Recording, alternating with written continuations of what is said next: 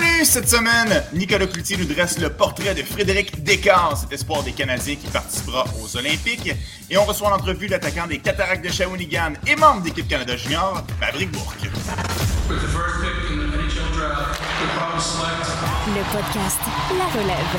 C'est un podcast de sport.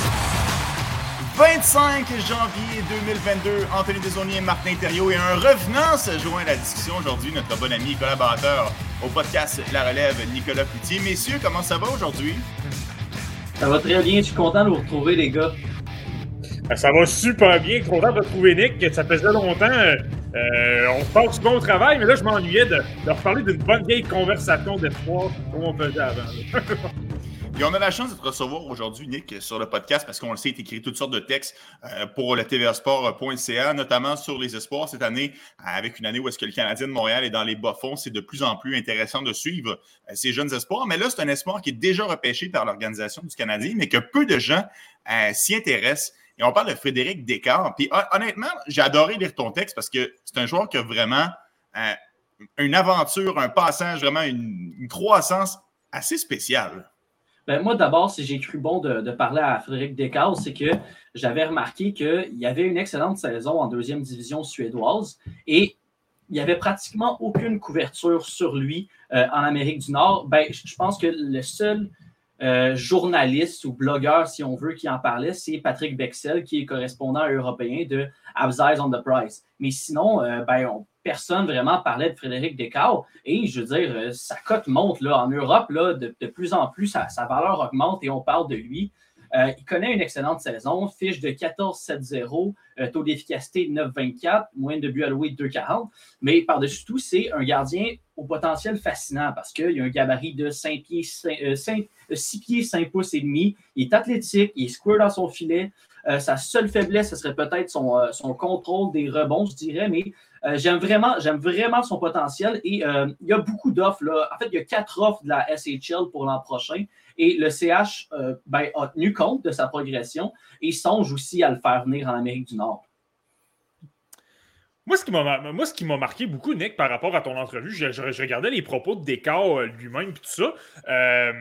c'est le travail sur le plan mental. Comment tu l'as trouvé mentalement lorsque tu lui as parlé? Parce que, tu sais, il te parlait à un moment donné, là, je pense, tu lui as demandé à peu près c'était quoi sa principale qualité. Euh, puis lui, tu n'as même pas mentionné sa taille alors qu'il est 6 pieds 5 pouces, il est quand même très gros. Puis là, il parlait du 1% qui doit toujours essayer de progresser, aller trouver le 1% de plus de progresser, ce qui est toujours intéressant à entendre sur le point de vue mental. Comment tu l'as trouvé entre les deux oreilles?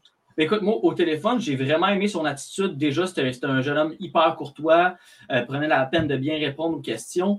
Et euh, je trouvais, oui, je trouvais qu'il y avait une tête sur, les épaules. Il, m'a dit qu'il a vraiment revampé, là, je veux dire, son approche euh, sur le plan mental parce qu'on sait que pendant presque une saison complète, ben, il n'a pas pu jouer à cause qu'il était pris euh, au Danemark et il essayait de, s'entraîner avec différentes équipes danoises. Alors, il en a vraiment profité pour se ressourcer, pour ben, travailler sur son corps dans le gymnase. Euh, il aurait pu décider d'abandonner, puis de, se morfondre, de, s'apitoyer sur son sort, mais non, il s'est retroussé les manches et j'apprécie ça. Euh, moi, j'ai vraiment parlé à un kid qui, était, qui me semblait travaillant. Écoute, je ne le connais pas nécessairement non plus, mm-hmm. euh, qui était prêt à, mettre les bouchées doubles. Et je pense que c'est ça que les, Canadiens recherchaient aussi parce que euh, un gardien de but, c'est tellement imprévisible. Alors, du moment que tu as les atouts, tu as un peu d'athlétisme, tu as le 6 pieds, 5 pouces et demi, ben, tu veux quelqu'un qui travaille. Et Descartes, c'est quelqu'un qui travaille. C'est un gars qui était très easy-going, qui me semblait simple à, simple à dealer avec. Euh, d'ailleurs, euh, du côté des Canadiens, c'est Christian Rockstrom, le directeur du recrutement européen, qui me suit beaucoup ces temps-ci. Euh, on commence vraiment à, s'intéresser à son cas du côté du tricolore et on aime vraiment son éthique de travail. C'est quand même spécial, Nick, de passer d'une année où est-ce que personne ne veut de toi, tu as de la misère à trouver un poste, tu joues que quelques matchs, à finalement être convoité par plusieurs équipes prestigieuses en Europe. Est-ce qu'il y a une possibilité que finalement le Canadien, comme tu viens de le dire, Hey, on s'intéresse à ton cas, viens jouer ici, viens jouer avec le Rocket de Laval l'an prochain. Est-ce que c'est est-ce que c'est réaliste selon toi? Ben, c'est là que, je voulais quand même apporter une nuance parce que je sais que j'ai écrit dans mon texte que le CH songeait ou commençait à songer à la possibilité de le faire venir en Amérique du Nord. Mais je pense vraiment que c'est juste une possibilité que ben, par tu commences à étudier par défaut quand tu vois qu'un espoir commence à faire aussi bien en Europe. Est-ce que le Canadien va l'amener en Amérique du Nord? Moi, je ne pense pas parce que euh, je regarde comment ça se dessine en ce moment. mais disons que Primo ne joue pas avec les Canadiens pendant une saison complète l'an prochain, mais c'est à lui qu'on va donner le filet à Laval. Et est-ce que c'est à Laval que Descartes aurait le plus de départ? Et je ne pense pas que la, ici serait la meilleure option pour lui, même si ça peut s'avérer une bonne option pour un, un gardien en Amérique du Nord aussi bien le laisser en Europe dans euh, ce cas-ci. Surtout que ben, parmi les, ben, je veux dire, les quatre équipes là, qui, ont, euh, ben, qui sont intéressées à Descartes pour la saison prochaine de la SHL en Suède, euh, c'est c'est Firestad, c'est Brinas et surtout c'est Frolunda. Et si j'avais à mettre un petit 2 là, je ne suis pas un parieur, messieurs, là, mais je mettrais 2 sur Frolunda. Je pense que c'est là que euh, va jouer l'an prochain. C'est un méchant bon programme de développement. Je pense que les Canadiens appuieraient cette option-là aussi. Euh, S'il joue à Frolunda, il va pouvoir jouer l'an prochain euh, à la Coupe Spengler, aussi en Champions Hockey League, l'espèce de, de, ligue des champions du hockey en Europe. Euh, je pense que ce serait la meilleure option pour son développement et de loin. Non, je suis d'accord avec toi, Nick. Je pense que, honnêtement, j'ai regardé des matchs là, dans, la, dans la deuxième mhm. division, puis j'ai aimé ce que j'ai vu. Oui, il y a beaucoup de critiques par rapport à son contrôle des retours, mais en même temps, il y a énormément de lancers où, euh, justement, il n'accorde pas de retour. Euh, le terme anglais, c'est avaler la rondelle, si tu veux. Là. il ne donne pas de retour, l'immobilise tout de suite, j'ai gèle la rondelle. Ça, ça ne m'a pas nécessairement déplu. Par contre, Là, c'était là le bémol que je voyais, c'est que dans l'Alsvenskan, veut, veut pas, ce sont des joueurs un peu moins talentueux, avec des tirs moins puissants, entre autres. Puis là, c'est pour ça que. Puis, je vais pas juger le match qu'il a disputé avec Rogue parce que c'était simplement cinq minutes. Je pense qu'il a reçu un lancer. Là. Ouais, un lancer, cinq minutes, frère.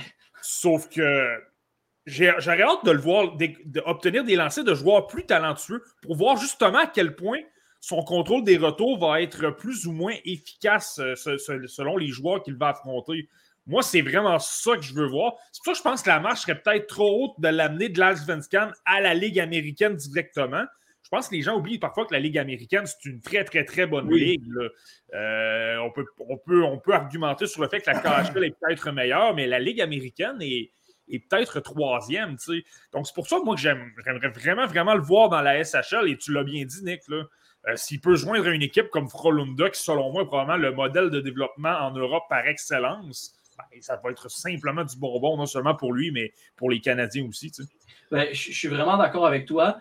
Ben, lui, ce qu'il me disait, c'est que même, bon, il a juste joué cinq minutes dans la SHA, mais il a quand même eu l'occasion de s'entraîner euh, avec euh, la, formation de, de quand il est allé là-bas. Il y a eu des entraîneurs, donc il a pu affronter les tirs euh, de ses coéquipiers à ce moment-là. Et lui disait, ben, honnêtement, ça m'a peut-être pris une petite période d'adaptation, mais je sentais que j'avais ma place là. Et je, je vois à quel point il domine là, à son âge dans la Asvenskan, qui, bon, tu l'as dit, Marty, c'est pas la meilleure ligue d'Europe. Ça reste une bonne ligue pour un joueur de son âge. Et euh, ben, je pense qu'on a les statistiques d'un gars qui peut certainement jouer dans l'une des meilleures ligues d'Europe. Et c'est à ce moment-là, -là, c'est là que j'ai hâte de voir parce qu'on me, demandé souvent dans les dernières semaines, différents intervenants m'ont demandé est-ce que, ben là, Descartes, Nick, est-ce que maintenant il y a une chance de jouer dans la LNH J'aime son potentiel. Je suis fasciné par le potentiel de Descartes. Bon, euh, il, est, euh, moins lourd que lui, mais je vois un peu de Robin Lehner dans son style de jeu. Même s'il euh, est gros athlétique, je veux dire, il ne va pas juste miser là-dessus. Il a une bonne lecture du jeu, il a une bonne économie des mouvements. Je trouve qu'il se déplace efficacement. Maintenant, je ne peux pas me prononcer sur son potentiel dans la LNH tant que je ne l'ai pas vu dans la Ligue américaine ou dans la SHL. La S-24, c'est une autre bébite complètement au même titre qu'on se demandait vraiment euh, à quoi s'attendre avec Norlinder quand il dominait avec Modo. On va faut attendre. faut attendre de le voir jouer euh, au plus haut niveau. Euh, ben, à un haut niveau, en fait. Donc, je ne veux pas me prononcer là-dessus. Cela dit, si je me, me fie juste à son potentiel, ben oui, peut-être que c'est un beau projet, puis je, le verrai peut-être jouer dans la LNH un jour. Numéro un, numéro deux, je ne suis pas encore capable de me prononcer. Nick, on parle beaucoup de l'an prochain, où est-ce qu'il va évoluer, où est-ce qu'il va pour quelle équipe il va, il va jouer. Par contre, il y a une certitude qu'on sait, il sera aux Jeux olympiques, là où est-ce qu'il probablement se fera connaître des partisans montréalais. Ben oui, c'est ça qui va être intéressant. Je, l'avais rapporté euh, euh, il y a quelques jours, là, ça a été confirmé. Bon, euh, ça va être une bonne expérience pour lui. Le calibre de jeu va être. Marty, je ne sais pas si tu vas être d'accord avec ce que je veux dire, mais le calibre de jeu va être sensiblement similaire à ce qu'il aurait pu avoir s'il avait joué dans la SHL cette année. Ben, c'est là, les départs. Je vais, même, je vais même être honnête avec toi, j'ai l'impression que ça peut même être un peu plus fort. Ben, c'est ça. Euh, Parce que tu as beaucoup de joueurs qui sont. Euh, je vais prendre l'équipe canadienne qui a été dévoilée ce matin, là, des joueurs comme euh, Jordan Wheel, comme euh, David Dernay. Ça semble niaiseux, là, Jordan Wheel, tout le monde retient c'est son passage à Montréal qui a, Ben oui. Euh, qui a amené des hauts et des bas. C'est pas toujours tout le, monde qui, tout le monde qui était d'accord de le voir en avantage numérique, par exemple. Puis là, il se retrouve avec Claude Julien encore, tu sais. là. C'est vrai. Coïncidence, je ne crois pas. Devant le filet en avantage numérique, attendez-vous à ça. mais, mais, mais bon, blague à part, euh, Jordan Wheel a quand même une très belle saison dans la KHL présentement. David Dernay fait bien en Suisse. Ben oui. Ce sont tous des joueurs qui dominent dans leur ligue respective en Europe. Donc, je pense que c'est même un petit peu plus fort que la SHL, alors que, tu sais, justement, la Ligue suisse a beaucoup d'anciens de la LNH. Ben, la KHL, je n'ai pas besoin d'en parler. Tout le monde sait à quel point c'est une bonne ligue. là. Euh, donc, j'ai... Puis ça, ça va être très bon, je pense, pour lui au niveau de l'expérience. Puis, tu sais, je te parlais des tirs, mais d'avoir des tirs, justement, de joueurs plus talentueux qui ont de meilleurs lancers avec un rythme un peu plus gra- rapide. Ça peut lui être extrêmement bénéfique, honnêtement. Là, je pense qu'il il est très intelligent. C'est ce qui me semblait là, dans l'entrevue que j'ai lue avec toi. Là. Oui, il est vraiment, vraiment brillant comme kid. Je, je l'aimais bien, son attitude. Puis, D'ailleurs, euh, Marty, est-ce que tu as des nouvelles de Matt Sogard? Parce que j'ai été surpris quand même que Descartes ait été préféré à lui. Là. Ben écoute, c'est sûr que c'est sûr que sur le coup, ça peut être très surprenant. Je vais être honnête avec toi, ça fait un- quand même un bon moment que j'ai pas euh, regardé un Ouais. peu ce qui se passait avec lui. C'est un gardien que j'ai toujours apprécié, non seulement par euh, son gabarit, mais c'est quelqu'un qui suit quand même assez bien la rondelle. Euh, Exact. regarde ses statistiques dans la, li- la Ligue américaine, il va quand même pas euh, si mal. Écoute, Ben, euh, c'est ça. ce serait. Mais lui, il a euh, l'expérience dans la Ligue américaine. Mais, mais clairement, je veux dire, à moins qu'il y, ait il y ait une blessure qu'on ne connaît pas, ben c'est. Je veux dire, c'est une bonne nouvelle pour euh, là, si on a préféré Descartes, euh, qui jouait dans Asvenskan, à un gardien qui a quand même connu un succès relatif dans la Ligue américaine. Là, je m'en porte, mais euh, j'avais, j'avais- si je peux me permettre, les gars, j'avais peut-être une, une théorie, là, parce qu'il y en a plusieurs qui vont me demander. Mais là, comment les Canadiens ont trouvé ce, ce gardien-là quand ils l'ont repêché? là, j'ai un bémol. Ils l'ont-tu repêché en 2019? 2019, cinquième C'est tour. quand ils l'ont repêché en 2019, là, euh, ils l'ont déniché où? Parce qu'à ce moment-là, il jouait en première division danoise. Mais là, je ne sais pas s'il y a vraiment des scouts de la LNH qui vont en première division danoise pendant l'année. Peut-être, là, c'est juste que tu as beaucoup de ligues à scouter à un moment donné qu'il faut que tu priorises. Alors, comment les Canadiens l'ont découvert? Moi, je ne pense pas que c'est au Danemark, là, c'est ma théorie à moi. Euh, c'est parce que cette année-là, Descartes avait été élu gardien du tournoi au euh, U18 de la division 1A. Donc, pas le tournoi principal U18, mais la division là, des, pays qui sont euh, ben, moins bien nantis là, côté hockey. Euh, donc, Descartes jouait, euh, euh, représentait le Danemark dans ce tournoi-là. Il avait très bien fait. Moi, je pense que c'est davantage dans ce tournoi-là que les Canadiens l'auraient repéré parce que ensuite, les Canadiens ont été la seule équipe euh, à l'inviter Descartes à, son combine personnel qu'il organise à Stockholm là, avec les espoirs euh, européens. Et Descartes déjà avait été surpris, il était déjà content d'avoir eu cette invitation-là. Et sa surprise a été encore plus grande quand il a été repêché par la suite parce qu'aucune autre équipe avait daigné euh, lui parler. C'est ça qui n'était pas classé par la centrale de recrutement de la LNH, je ne me trompe pas, son année de repêchage, c'est ça. hein? Ben, moi, je, je m'en souviens, euh, Marty, quand euh, Descartes avait été repêché par les Canadiens, je me demande si j'étais en poste au web à, à TVA Sport à ce moment-là. Et j'avais euh, rapidement consulté ces statistiques-là. J'avais essayé de le trouver sur HockeyDB et il n'y avait aucune statistique documentée sur HockeyDB. Et c'est normal parce que ces statistiques provenaient du circuit danois. Et je ne sais même pas si HockeyDB euh, suit ces, ces statistiques-là. Donc, ça vous en dit long. Là. Et puis pour vous donner une idée à quel point là, de ne pas être classé lorsque tu es un gardien européen par la centrale de recrutement, pour te dire à quel point tu es, sous-estimé. J'ai regardé la centrale de recrutement cette année, tu as 10 gardiens qui sont classés. Donc ça te donne une idée à quel point euh, c'est un développement, comme tu dis, anormal. Et bien, honnêtement, on est très content de voir ça, là, mais à Ben oui. quel point c'est spécial. Tu sais. Ben, oui, surtout les- Vas-y, Dezo. Ben, en fait, je vais, je, vais- je vais mettre fin à ton entretien avec nous, euh, Nicolas, parce qu'on a un podcast euh, assez chargé, mais merci de ton passage à- avec nous ici au podcast Le Relève pour les partisans des Canadiens. Frédéric Descartes représentera le Danemark aux Jeux Olympiques. Nick, tu es toujours le bienvenu. Tu écris des textes Ben oui. pour le tvasport.ca quand tu veux venir nous en parler. euh, viens faire ton tour. On aime Eh toujours ben, ça. recevoir là, on a trop de fun, c'est ça le problème. Ah, mais malheureusement, on a trop de sujets aussi. C'est ça. C'est comme ça que ça correct, fonctionne. les gars. Je suis bien content de vous avoir parlé. OK, bonne journée, Nick. On Ok, te parle assez vite, Nick. Yes. Euh, Marty, quand on parle de, Frédéric Descartes, c'est difficile de ne pas faire le comparable avec un autre espoir des Canadiens qui ont pêché au même tour l'année suivante. Les, comparaisons sont assez frappantes. Descartes, cinquième tour en 2019, Jacob Dobbs, cinquième tour en 2020, deux gardiens avec un gros ba- gabarit. Tu sais, Dobbs, c'est quand même 6 pieds 4, 200 livres. Est-ce que la ressemblance s'arrête là pour les deux gardiens? Co- comment tu vois Jacob Dobbs là, pour, euh, pour l'organisation montréalaise? Ben, c'est intéressant parce que je pense qu'avec ces deux gardiens-là, tu peux voir très bien chez un spécialiste de recrutement euh, c'est quoi ses préférences par rapport à un gardien de but? Parce que Nick vient très bien de le mentionner avec Frédéric Descartes. Euh, moi, ce que j'ai bien. Honnêtement, je vais être honnête avec toi, je suis un, je suis un plus grand fan de Descartes. parce que moi, la, philosophie de gardien que j'ai toujours préférée, ce sont des gardiens qui sont très calmes devant le filet. Tu sais, qui ne paniquent pas, tu sens qu'ils sont en contrôle, euh, toujours bien placés au niveau technique. Moi, j'ai bien aimé ça de Frédéric Descartes. Euh, comme Nick l'a dit, peut-être il y, a des bémols par rapport à ses retours. Moi, je trouve que parfois, euh, il gèle super bien la rondelle, ne donne pas trop de retours, mais parfois, à d'autres moments, là, c'est pas mal plus laborieux. Il donne des, retours sur des, des tirs très, très, très faibles. Et puis là, je ne peux même pas m'imaginer qu'est-ce que ça pourrait donner dans la LNH. Tout ce qu'on vient de dire sur Frédéric Dicard depuis, euh, le, début depuis le début du podcast, jeter ça complètement aux poubelles dans le cas de Jacob Dobesch. C'est pas du tout le même style. Euh, à part le gabarit, là, je dirais qu'ils sont, sont, complètement différents. Dobesch, lui, n'arrête pas de bouger devant le filet. Euh, les, les deux ont une bonne lecture du jeu. Là, euh, se déplace super bien puis il voit bien la rondelle. Ça, c'est pas un problème. Mais il est beaucoup plus nerveux. Il base beaucoup plus sur sa combativité pour se rendre à la rondelle.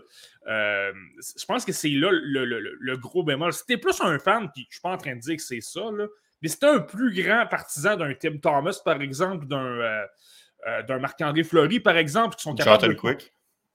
Euh, ouais, exact. Ils sont capables de sortir un petit peu de, leur style papillon et de temps en temps de, donner le petit effort supplémentaire pour effectuer l'arrêt.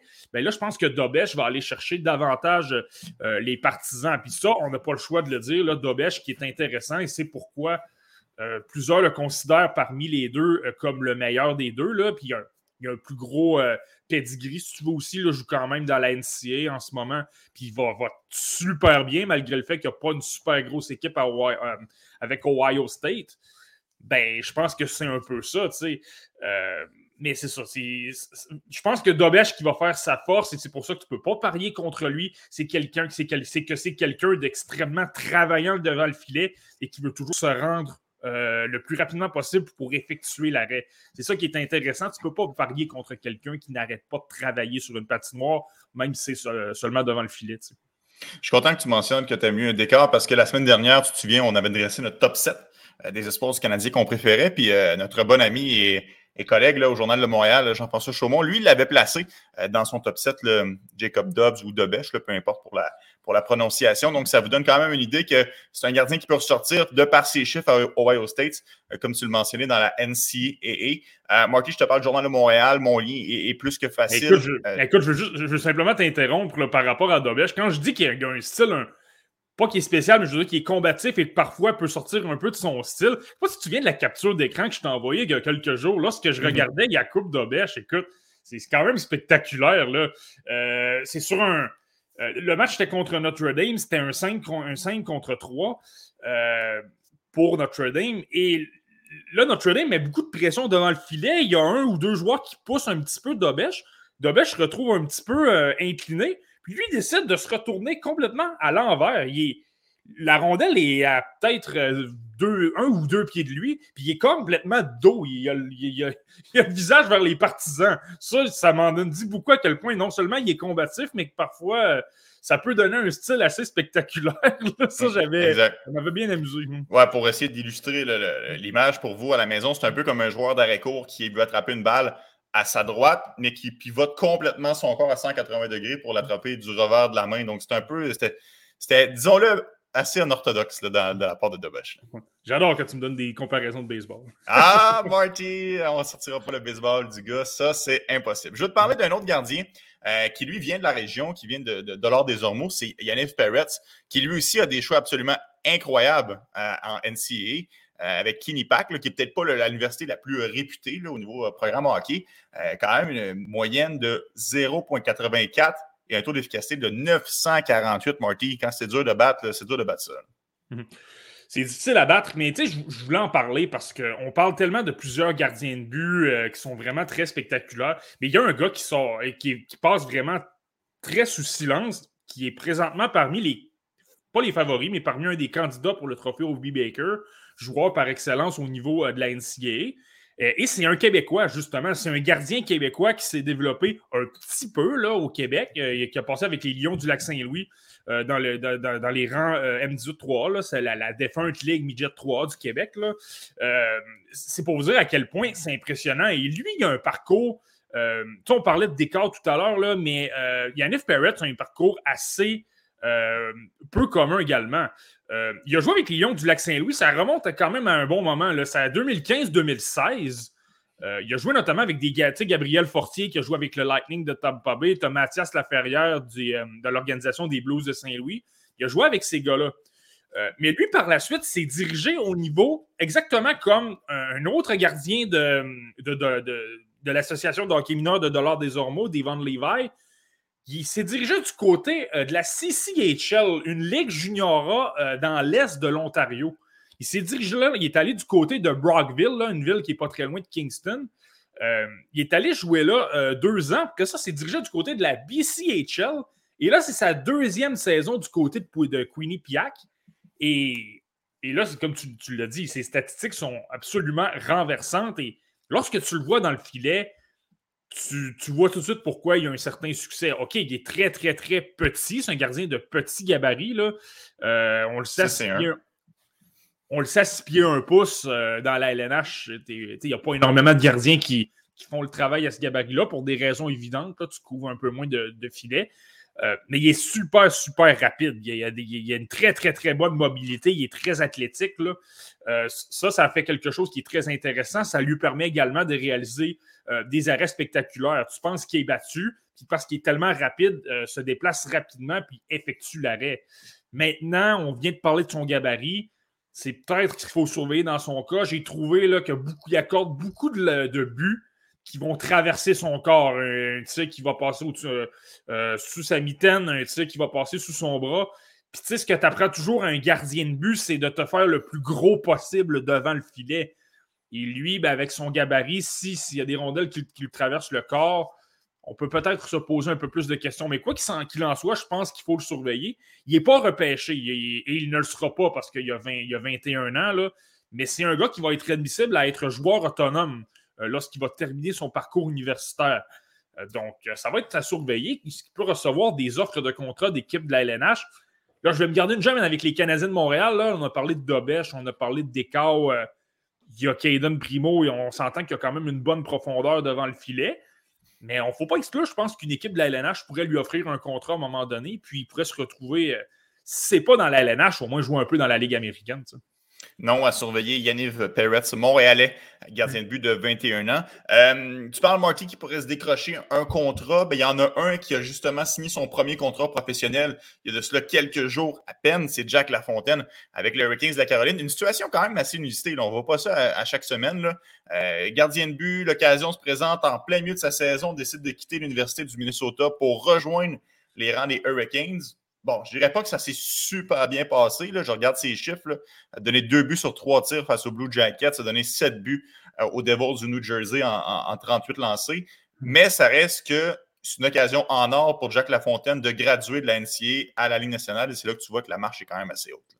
Ouais, puis, euh, mais tu sais, tu fais bien de le mentionner que c'est très, très, très peu commun de voir ça. Là. Habituellement, les joueurs vont. vont... Parce qu'il faut, ce qu'il faut comprendre, c'est que les règlements de la NCA euh, stipule que tu ne peux pas euh, gagner d'argent en jouant dans la NCA. Donc, vous pouvez comprendre que tu ne peux pas jouer dans la NCA et, là, par la suite, te retrouver dans la Ligue américaine, toucher un salaire, ça, vaut mhm. pour la ICHL également, puis retourner euh, dans la retourner dans la NCA par la suite. Tu ne peux pas faire ça. Si tu quittes la NCA tu t'en vas jouer au niveau professionnel, c'est terminé, tu, tu, mets fin à tout ça. Euh, là, la situation qui était un peu spéciale avec les Hurricanes de la Caroline, c'est que Ranta s'est blessé et les deux gardiens de la Ligue américaine n'étaient pas disponibles. Donc, il y avait Frédéric Anderson et personne d'autre. On a signé Alex Lyons, qui est un joueur autonome, et on l'a amené, on l'a, amené d'urgence, mais on n'avait pas d'autres gardiens de but. La seule autre option, c'était La Fontaine, qui était avec les Gophers du Minnesota et qui a un très, très, très beau statut. C'était le gardien par excellence de la NCA l'an dernier. Ça a été un des finalistes au trophée Hobby Baker que finalement Cole Caulfield a gagné. Là. Mais mhm. c'est un gars qui a un très, très beau statut là, depuis qu'il s'est joint.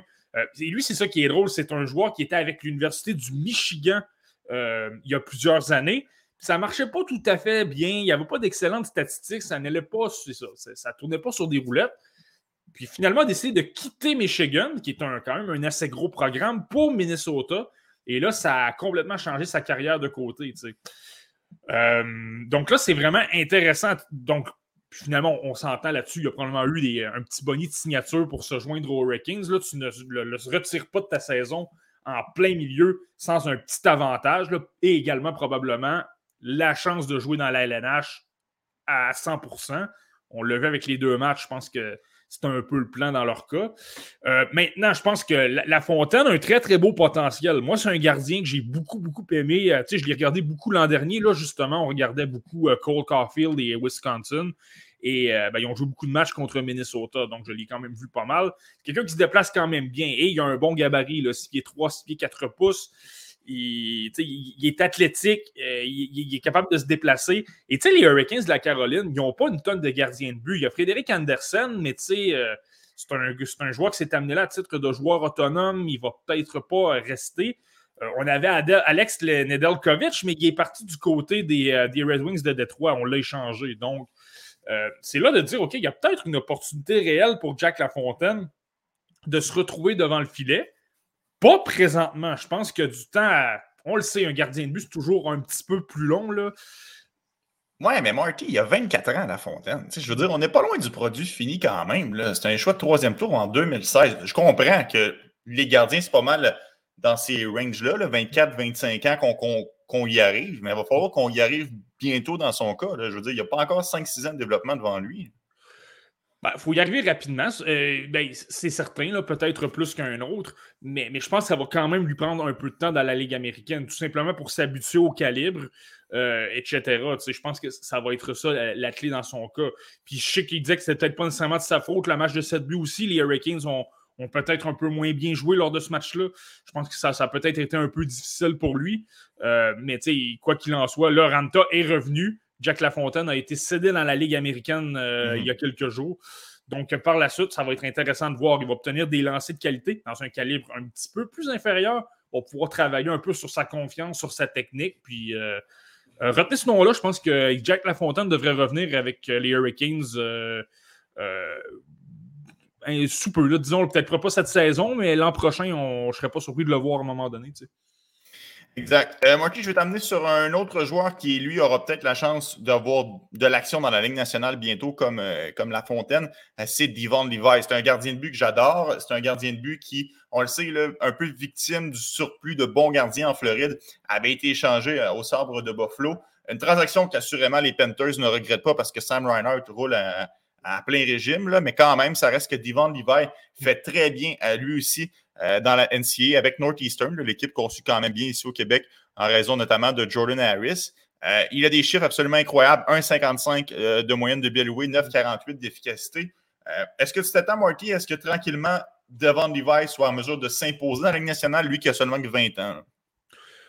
Ouais, mais là, ce qui est intéressant en plus, lui, c'est que justement, là, ça vient, ça, a sorti, ça a sorti ce matin, mais il fait partie de l'équipe olympique canadienne. Ça, c'est mhm. pas rien non plus. Et je regardais les, regardais les gardiens, les autres gardiens qui ont été choisis avec lui.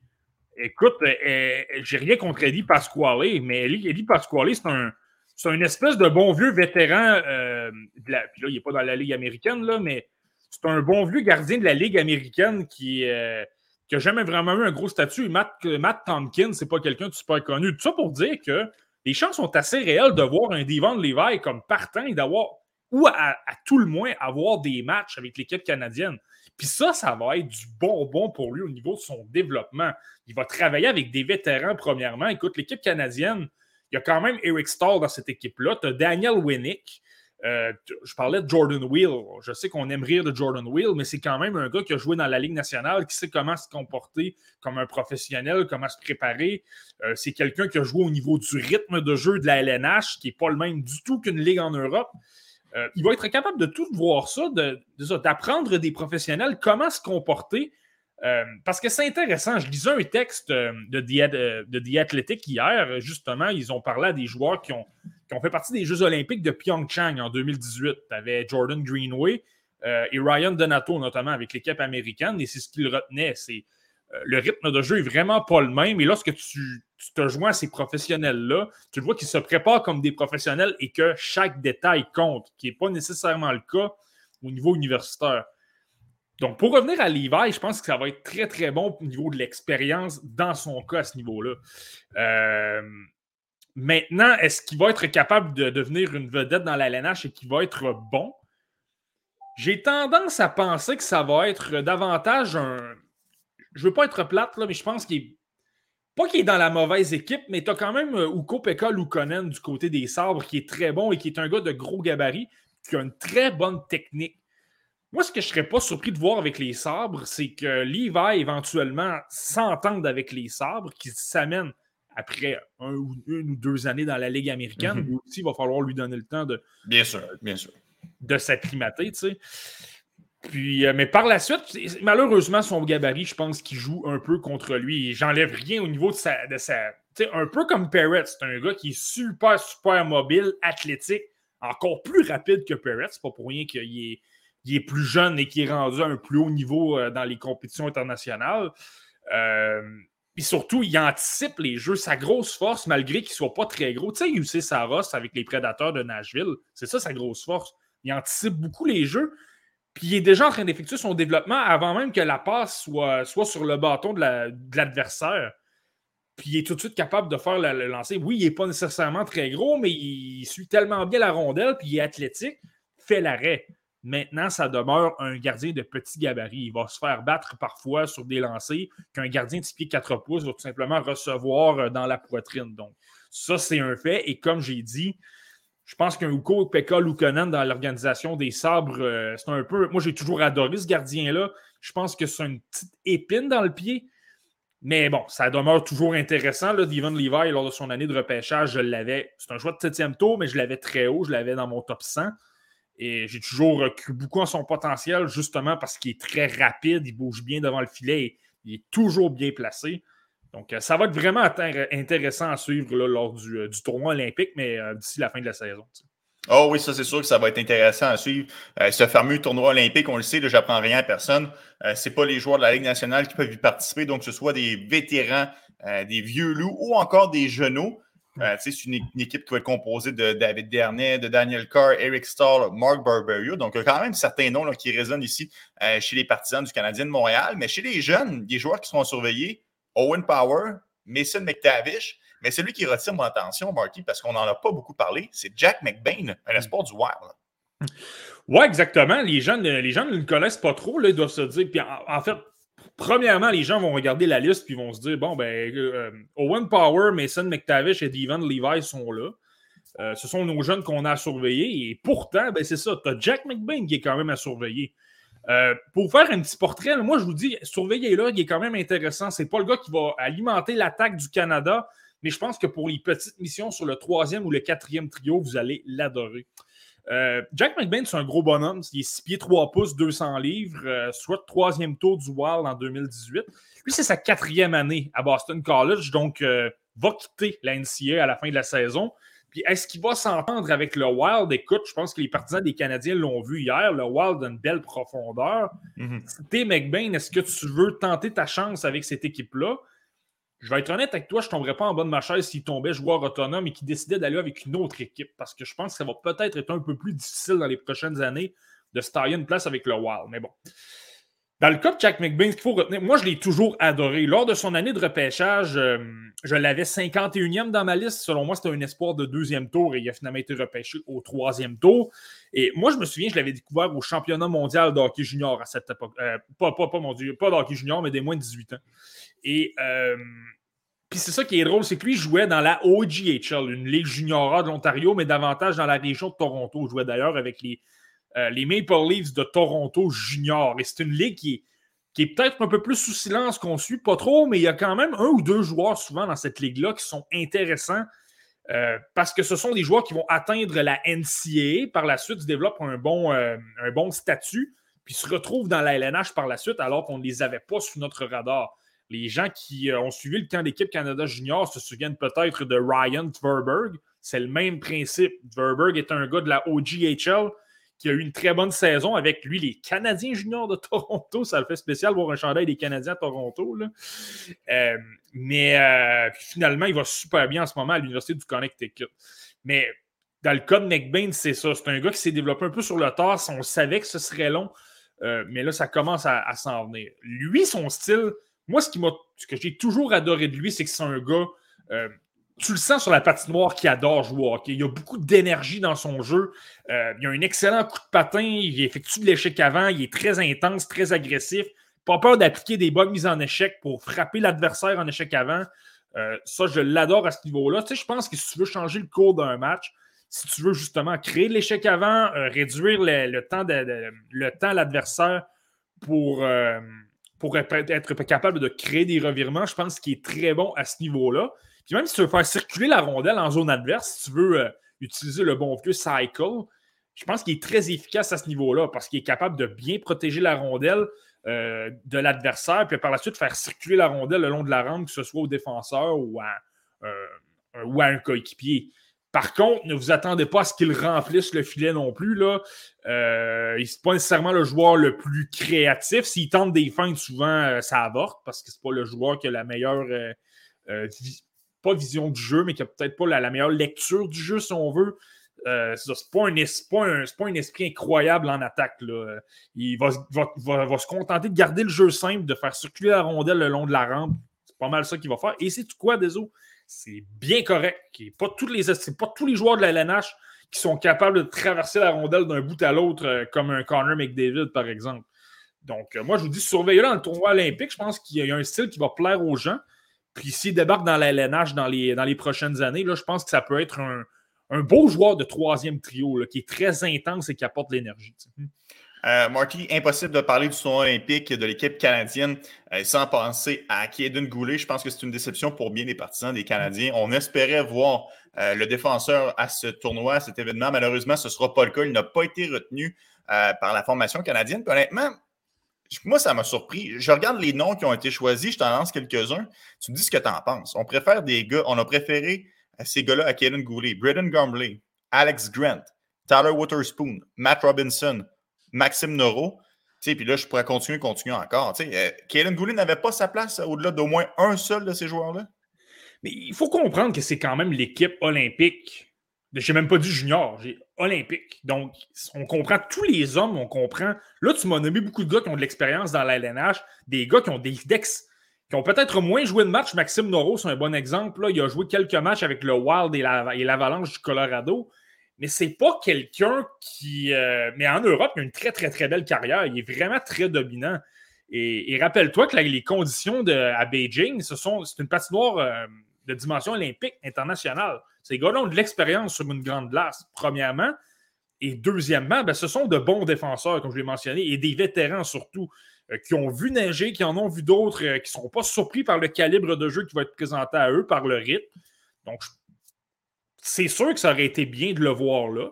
Euh, ça aurait été une expérience incroyable pour Kaden Goulet, pour les raisons que j'ai mentionnées tout à l'heure. Tu apprends à travailler avec des joueurs de la LNH, tu apprends à voir comment le rythme se comporte. on s'entend, ça va être beaucoup plus euh, le tempo va être pas mal meilleur qu'au mondial d'hockey junior ou dans la Ligue junior de l'Ouest. Euh, mais tu sais, ça demeure quand même difficile. Euh, donc, oui, ça aurait été bien, mais je comprends la décision aussi. Là, on veut peut-être avoir un peu plus d'expérience. Et ben écoute, je pense que Goulet, lui, il n'a pas à être gêné non plus. Il va, il va demeurer du côté d'Edmonton. Ils ont une excellente équipe de leur côté. Euh, ils sont bâtis pour aller gagner le championnat de la, WHL. Ça va être très féroce avec Winnipeg. Mhm. Euh, puis il y a une chance vraiment légitime de gagner la Coupe Memorial. Donc, euh, c'est très bien. Honnêtement, j'adore son développement. Je trouve qu'il travaille pas mal plus. Tu sais, quand je disais qu'il faut le renvoyer dans la, Ligue junior de l'Ouest pour travailler un peu son attaque, ben là, je le vois. Il tente pas mal plus de jeux que si on l'avait gardé à Montréal, surtout dans, dans le climat qu'on connaît présentement. Là. Donc, euh, non, je suis, très. Euh, c'est parti là, mais ça aurait été bien, mais euh, c'est pas, pas, trop grave. si Kaden Goulet-Marty n'a pas encore fait ses premiers pas dans la Ligue nationale de hockey, ben, c'est le cas de certains joueurs qui, récemment, au cours des derniers jours, ont eu la chance d'avoir leur baptême de feu dans la Ligue nationale de hockey. Je veux te parler d'un premier nom, Jack Wynn, que moi j'ai adoré avec les sortes de Buffalo. Puis honnêtement, je ne veux pas jouer à l'hypocrite. Ce n'est pas un joueur que j'aimais particulièrement lors de son repêchage. Moi, je trouvais que je sais pas, il me laissait un peu en plan. J'avais l'impression qu'il y avait des joueurs qui étaient meilleurs que lui lorsque les Sabres l'ont ramassé au huitième rang. il a quand même été repêché devant Marco Rossi, Cole Perfetti, Yaroslav Askarov, Anton Lundell, Seth Jarvis. Ça, c'est les cinq joueurs qui suivent la sélection de, de Jack Wynn. Mais en le regardant jouer avec les Sabres, forcé d'admettre que c'est tout un joueur de hockey. Hmm. Ouais, c'est tout un joueur de hockey, mais je pense qu'il a toujours moins retenu l'attention parce que si tu prends les joueurs qui ont été repêchés, que ce soit devant ou derrière lui, euh, c'est tous des joueurs qui présentent une qualité euh, élite. Tu, sais, tu te dis, OK, exemple, Lucas Raymond, lui, il a, une vision de jeu, il a une créativité exceptionnelle. C'est pratiquement un Mitch Marner. Euh, tu as Alexander Rose qui avait son lancer très dévastateur, qui est foudroyant. Donc tu dis, OK, Alexander Rose, il est incroyable. Askarov bougeait super bien devant le filet. Écoute, il est incroyable également. Marco Rossi, sa vision de jeu, en tout cas, je pourrais continuer comme ça pendant plusieurs minutes. Euh, alors que Jack Quinn, tu le regardes jouer, il n'y a pas de qualité vraiment élite. Tu peux dire, écoute, ah, lui, il a un lancer extraordinaire. Mais il est très bon dans tout. Donc, je parlais de son lancer. Ça demeure une de ses belles armes. D'ailleurs, son but, c'est un excellent lancer en avantage numérique. Là. Euh, donc, là, de dire qu'il n'y a pas de lancer, c'est pas vrai du tout. Il y a un excellent lancer. C'est simplement que c'est pas Alexander Ovechkin. C'est plus ça que je veux dire. Mm-hmm. Euh, mais tout le reste est bon. Il y a un excellent coup de patin. Pas Carter McDavid, mais il y a un excellent coup de patin. Euh, c'est quelqu'un dans les détails qui est excellent, là, se place super bien, toujours bien positionné en défense. Il est très efficace pour euh, relancer ensuite en transition parce qu'il est bien, placé. Tu supportes beaucoup ses, coéquipiers. ça, c'est intéressant également. Encore là, c'est pas Philippe Dano non plus. C'est pas Ryan O'Reilly, mais il est très bon. Tu comprends ce que je veux dire? Je pense que mhm. c'est pour ça que les gens l'ont sous-estimé mais ça va faire quand même un excellent joueur parce qu'il est très complet à tous les niveaux et il est capable d'apporter un peu tout. Si tu as besoin d'un gros but, il a un excellent lancer, il va être capable de marquer. S'il a besoin de, repérer un coéquipier, parce qu'il est quand même assez intelligent, s'il voit qu'il n'y a pas d'option pour marquer nécessairement et qu'il y a un coéquipier qui est libre, il ne va pas décocher quand même. Il a tendance à, passer la rondelle et, de repérer des joueurs euh, de façon peut-être un peu difficile. Encore là, c'est pas Lucas Raymond, c'est pas Marco Rossi, mais il est capable de, le faire. il est capable de s'ajuster. C'est un joueur vraiment. Euh, c'est un beau couteau suisse, si je peux m'exprimer ici. Je pense qu'il, dans la LNH, c'est assurément un top 6. Moi, c'est pour ça que je l'ai toujours adoré. Je l'avais haut dans mes listes. Je l'avais dixième en 2020. Euh, et c'est pour ça que je l'adorais, même s'il y a peut-être moins de qualité. j'insiste beaucoup souvent sur la qualité de talent exceptionnel. Mais lui, c'est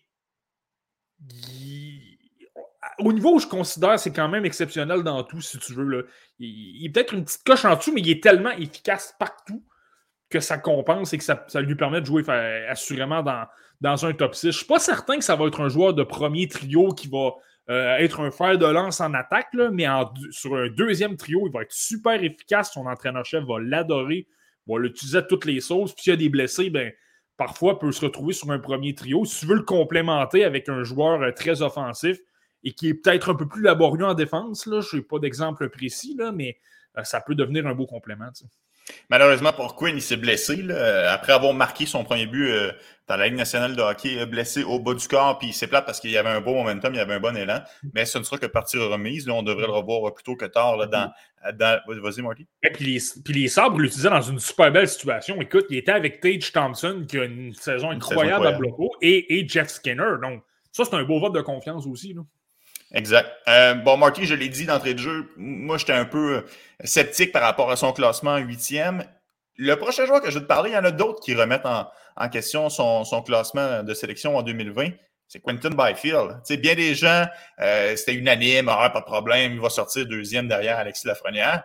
Mais là, la façon que Tim Schutzle se comporte avec les sénateurs d'Ottawa, certaines personnes disent OK, est-ce que Quentin Byfield c'était réellement le bon choix au, deuxième rang? Faut être honnête, il y a eu quand même plusieurs blessures au courant de la dernière année, a manqué plusieurs parties, mais là, tranquillement, recommence euh, son cheminement, a amorcé euh, sa carrière dans la nationale de hockey de trois parties euh, récemment avec les Kings de Los Angeles. N'a pas marqué, mais par contre, hier, a déjoué le gardien lors de la séance de tir de barrage. Ouais, ben Quinton Byfield, moi, je m'en cache pas. J'ai toujours été quelqu'un qui l'a. Ben, pas toujours, parce que j'utilise souvent cet exemple-là. Là. Je l'avais premier avant le championnat mondial de hockey junior 2020. Puis finalement, je l'ai descendu pour le placer sixième. C'est là que je dis parfois que mes listes de mi-saison, il faut, faut en prendre et en laisser avec ça. Euh, donc, je dis, je m'en cache pas. J'ai toujours classé un peu plus bas que des Lucas Raymond, des, euh, des Tim Studzla, euh, des Marco Rossi, des Cole Perfetti. Ce sont tous des joueurs que j'avais devant lui. Je Je m'en cache pas. Je pense quand même que c'est un joueur efficace dans la LNH. je te dirais que les matchs que j'ai vus dans la LNH, j'ai manqué le, deuxième, là, mais j'ai regardé le premier et le troisième, dont notamment le match d'hier contre mm-hmm. les, les, Rangers de New York c'était vraiment fascinant de voir parce que son premier match, je n'ai rien à dire, il a été excellent. Il a, été, euh, il a eu des chances de marquer. Euh, il a peut-être été même un peu plus. Euh, il a effectué des passes un peu plus difficiles que ce qu'il est habitué de faire. ça menait à beaucoup de chances de marquer. supposons une très très grosse passe d'un bout à l'autre pour un joueur à la pointe qui s'amène à des chances de marquer. Il a même obtenu une échappée à un moment donné. C'était contre l'Avalanche du Colorado il y a une très belle fin. Malheureusement, Darcy Kemper a, fait un, réussi un arrêt quand même spectaculaire, mais sinon, il aurait marqué. Euh, ce que j'étais curieux de voir, c'est que je trouvais que son intensité était vraiment, vraiment très bonne, mais c'était pratiquement normal. je sais. C'était son premier match de la saison après quand même sa blessure, sa fracture à, la cheville. Euh, il a joué quelques matchs dans la Ligue américaine. C'est comme si là, il avait vraiment hâte de disputer son premier match. Ça faisait longtemps qu'il mhm. l'attendait. Là, moi, je me disais, OK, est-ce que ça va continuer comme ça dans les autres matchs ou il est simplement excité d'avoir disputé son premier match et lorsque la poussière va retomber, ça va être différent? Je vais t'utiliser un exemple des autres, puis tu vas me voir venir. Puis tu l'as mentionné tout à l'heure, tu es un grand spécialiste de baseball également. Je ne sais pas si tu te souviens, il y a quelques années, on parlait souvent des Blue Jays de Toronto, on parlait souvent de Marcus Stroman. Tu sais à quel point là, Marcus Stroman, lorsqu'il joue contre les Yankees de New York ou contre les Red Sox de Boston ou dans un match, euh, le premier match de la saison ou en série, ah il était toujours présent, toujours dominant. Euh, il était à son meilleur. Mais lorsqu'il débarquait contre les Royals de Kansas City ou contre les Tigers de Détroit, là, c'était pas mal plus difficile. Je suis pas en train de dire que c'est la même chose exactement pour Byfield, mais là, c'était son troisième match contre les Rangers et je l'ai senti être un peu plus lui-même. Il était travaillant, c'était correct, mais peut-être pas au niveau d'un vraiment un gros, gros, gros travaillant au niveau de la LNH. Puis là, j'ai revu davantage des petites choses qui m'ont toujours cloché. Dans les coins, malgré le fait que c'est un joueur de 6 pieds 4 pouces, je trouve qu'il n'est pas assez dominant. Il a tendance parfois à perdre des, rondelles parce qu'il n'est peut-être pas assez euh, acharné avec son bâton. Euh, par la suite, au niveau de la créativité, justement, euh, il est capable de faire des jeux, mais c'est très simple. Il va circuler la rondelle le long de la rampe vraiment à, à, ses coéquipiers. Mais c'est pas le genre de. C'est pas le gars qui sort des jeux d'élite, comme tu peux voir de Cindy Crosby ou de, de Connor McDavid. Moi, ce que je persiste un peu dans ce que je dis. Je pense que ça va être un excellent centre de deuxième trio parce qu'il y a un coup de patin incroyable et qui est 6 4 pouces. Ouais, incroyable. Si on lui enlève rien, là, il, va, il va déprendre la rondelle. Parfois, il va, va contourner tout le monde et je vous dis, ça va faire parfois partie des faits saillants euh, dans les bulletins de sport euh, le soir. Mais, euh, mais de là à dire qu'il va, avoir un impact sur le match comme un Mick David, comme un Austin Matthews, comme, comme un Jack Hughes peut avoir, j'ai plus de doutes, on dirait. Euh, ça va être intéressant à surveiller parce que le, potentiel de Quinton Byfield est là. ça, c'est indéniable. tout le monde s'entend là-dessus. Euh, je pense qu'il faut juste que ça, que ça clique dans son cas, puis il va être capable de se mettre en marche. Un peu comme le fait notre prochain joueur hier face aux Canadiens de Montréal. Je pense que pour les gens qui écoutent encore les matchs, là, ils l'ont vu à l'œuvre, Matt Boldy, hier. Quel joueur de hockey, Marty, honnêtement. Le, but qu'il a marqué d'un angle, angle restreint, puis je sais que c'est ton équipe, c'est pas pour ça qu'on en parle nécessairement. On en parle parce que c'est tout un joueur de hockey qui fait partie de cette nouvelle génération de, jeunes joueurs.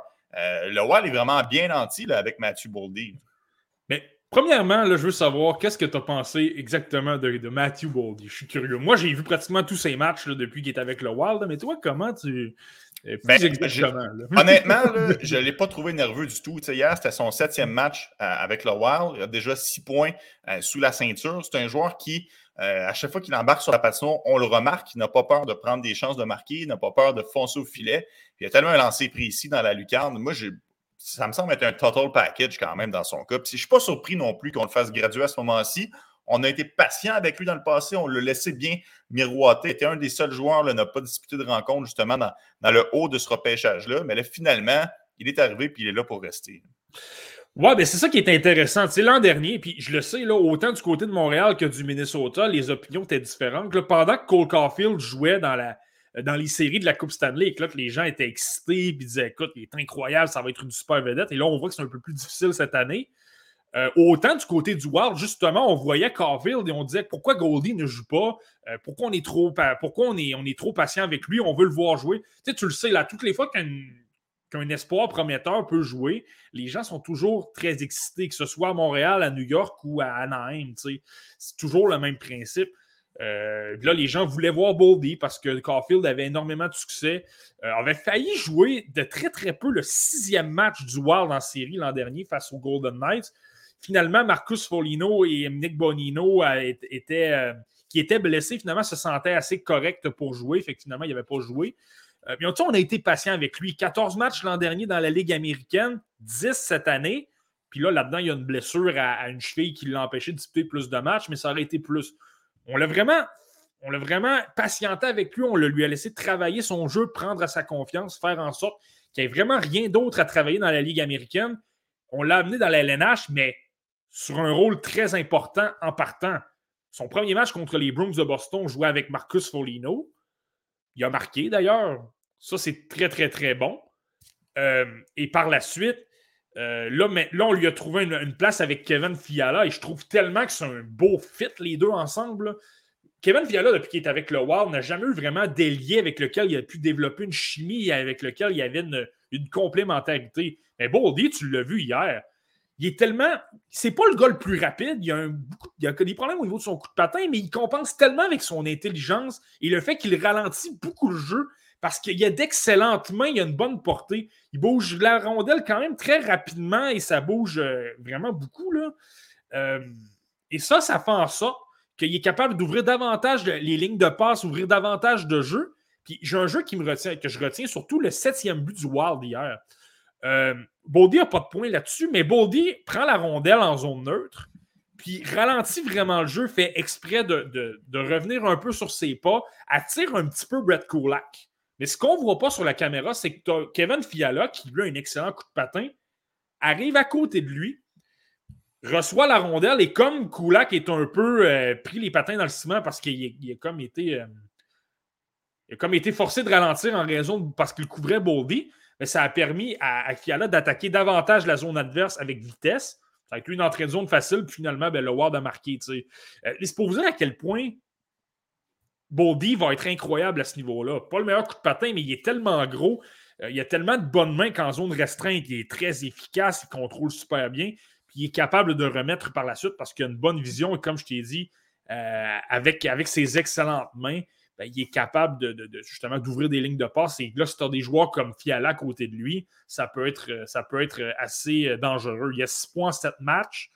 Puis je vous le dis, surveillez-le parce que ça va être intéressant.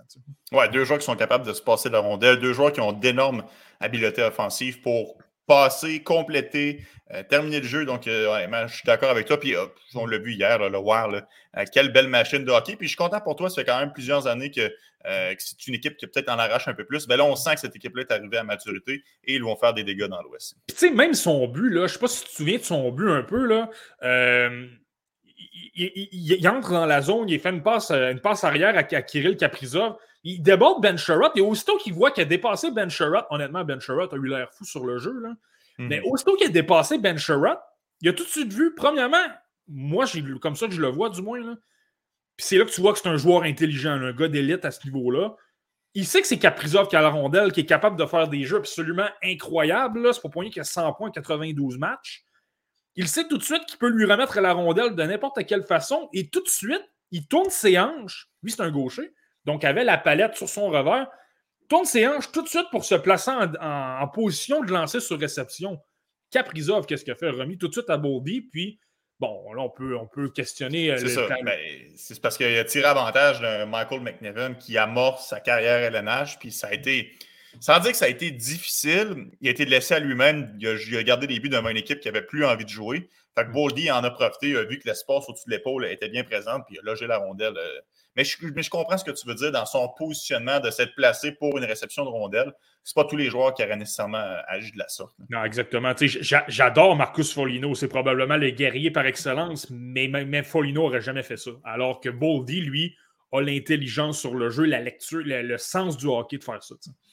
Euh, je vais te parler d'un autre joueur qu'on a vu au championnat mondial junior évoluer pour l'équipe canadienne. C'était le joueur que tu avais pressenti euh, comme le MVP euh, du tournoi. C'est Cole Perfetti, choix des, des Jets de Winnipeg, dixième en, en 2020. On le sait, il avait très bien fait lors de ce tournoi-là, il avait récolté six points en deux rencontres a aussi marqué son premier but euh, avec les Jets il y a, quelques jours. Quand même un très beau lancer, notamment, euh, de sa part. Qu'est-ce que tu penses de Cole Perfetti? Est-ce que tu penses que ça va se transformer comme étant le joueur pressenti pour les Jets, vraiment un marqueur de but, quelqu'un qui est capable de remplir le filet? Ben, en tout cas, c'est intéressant. Je te, on parlait de Jack Wynn qui était dans un beau rôle. Euh, tu le sais à quel point j'adore lorsque, OK, on, fait patienter le joueur dans la Ligue américaine, mais lorsqu'on l'amène, on, on lui donne un rôle important pour qu'il produise rapidement. Écoute, Cooper Feli joue avec Carl Connor et euh, Pierre-Luc Dubois. Quand même pas rien, là. C'est un beau. Euh, c'est une belle marque de confiance d'entraîneur euh, Dave Laurie, quand même. mais c'est intéressant encore là. écoute, il a marqué son premier but, mais même ce match-là, contre les prédateurs de Nashville. Moi, je l'ai trouvé. Je pense que sa première période a peut-être été un peu difficile. Là. On ne le voyait pas beaucoup. Puis en défense, il a peut-être commis des, erreurs mineures, sans, trop de conséquences, mais, mais quand même, j'ai moins senti engagé. Mais lors des deux autres périodes, j'ai trouvé euh, vraiment, vraiment très bon. Euh, la grosse force de Cole Perfetti, moi, ce que j'ai toujours adoré, je sais pas si je l'ai dit tout à l'heure, je l'avais devant Quentin Byfield. Et pas un désaveu à l'endroit de Byfield, c'est que j'adorais Perfetti. Euh, ce que j'ai toujours adoré, c'est son sens de l'anticipation. Et dans ce match-là, on l'a encore vu. Euh, mhm. écoute, il y, a une séquence, moi, que je retiens. C'est en première période, justement. Euh, il y a une bataille dans le coin. Lui, il est placé devant le filet. Il attend de voir qu'est-ce qui va se dérouler. C'est en zone adverse. Euh, finalement, Yakov Trenin récupère la rondelle et se dit OK, je vais l'envoyer par la rampe à mon ailier qui est probablement de l'autre côté posté le long de la rampe. Mais Perfetti, aussitôt que Trenin a, récupéré la rondelle, il a été assez intelligent de dire OK, je vais foncer tout de suite. Je pense va le jeu à faire, c'est de par la rampe. Je fonce là. Qu'est-ce qui est arrivé? Perfetti a coupé la passe, puis ça a donné une chance de marquer, il me semble. Donc, tu sais, c'est dire à quel point il y a un bon sens de l'anticipation. Tu sais, quand je te parle de sens du hockey, d'être intelligent, là, cette séquence que je viens de te parler là, c'est le meilleur exemple et il l'a montré tout le match. Toujours euh, bien placé, supporte beaucoup ses ailiers. Ça a permis à, il a obtenu seulement un but, mais le match, là, il aurait pu obtenir deux ou trois points. Là. Euh, j'ai une séquence entre autres. Puis, le gars, il est engagé, il est toujours impliqué. Écoute, c'est quand même pas rien. Là. Il y a une autre séquence qui a frappé Mark Borvietsky dans le coin, quand même assez solidement. Là. Mark Borvietsky, c'est pas un petit joueur, quand même. il a récupéré la rondelle, tout de suite a remis à Carl Connor. Connor a obtenu une chance. Donc, c'est posé à quel point c'est intéressant. Il est super, super impliqué. Euh, il n'a pas peur de travailler fort, il récupère des rondelles, mais en plus, comme il est très intelligent, ben, il est capable de remettre la rondelle assez rapidement. Donc, s'il joue avec un gars comme Dubois et que comme, euh, euh, comme Connor, ça peut faire des, des, dommages. Maintenant, il a seulement 19 ans quand même je pense qu'il faut lui laisser le temps. Euh, je pense pas qu'il va produire à court terme. Je pense qu'il faut lui laisser le temps de prendre de la maturité et de prendre de l'expérience. Puis par la suite, ben, ça, va mieux aller pour lui. Hmm. Exact. Moi, je trouve qu'une de ses qualités, c'est vraiment euh, l'anticipation du jeu. C'est quand on dit que la rondelle libre le trouve, ben, c'est souvent ça. C'est un gardien qui échappe le retour. On aurait dit qu'elle tombe toujours dans l'endroit où se situe euh, Cole Perfetti. Moi, je pense qu'il va être capable de, pelleter des buts à la tonne dans la Ligue nationale de hockey. Il ne reste qu'à lui donner un petit peu de temps pour y parvenir. Oui, non, tout à fait. Ben, tu l'as bien mentionné, là, le, positionnement dans son cas est super, super bien. Puis, comme j'ai dit, il est super intelligent, donc il est souvent, souvent bien placé parce qu'il est capable d'analyser où les rondelles vont se retrouver. C'est un joueur vraiment excellent.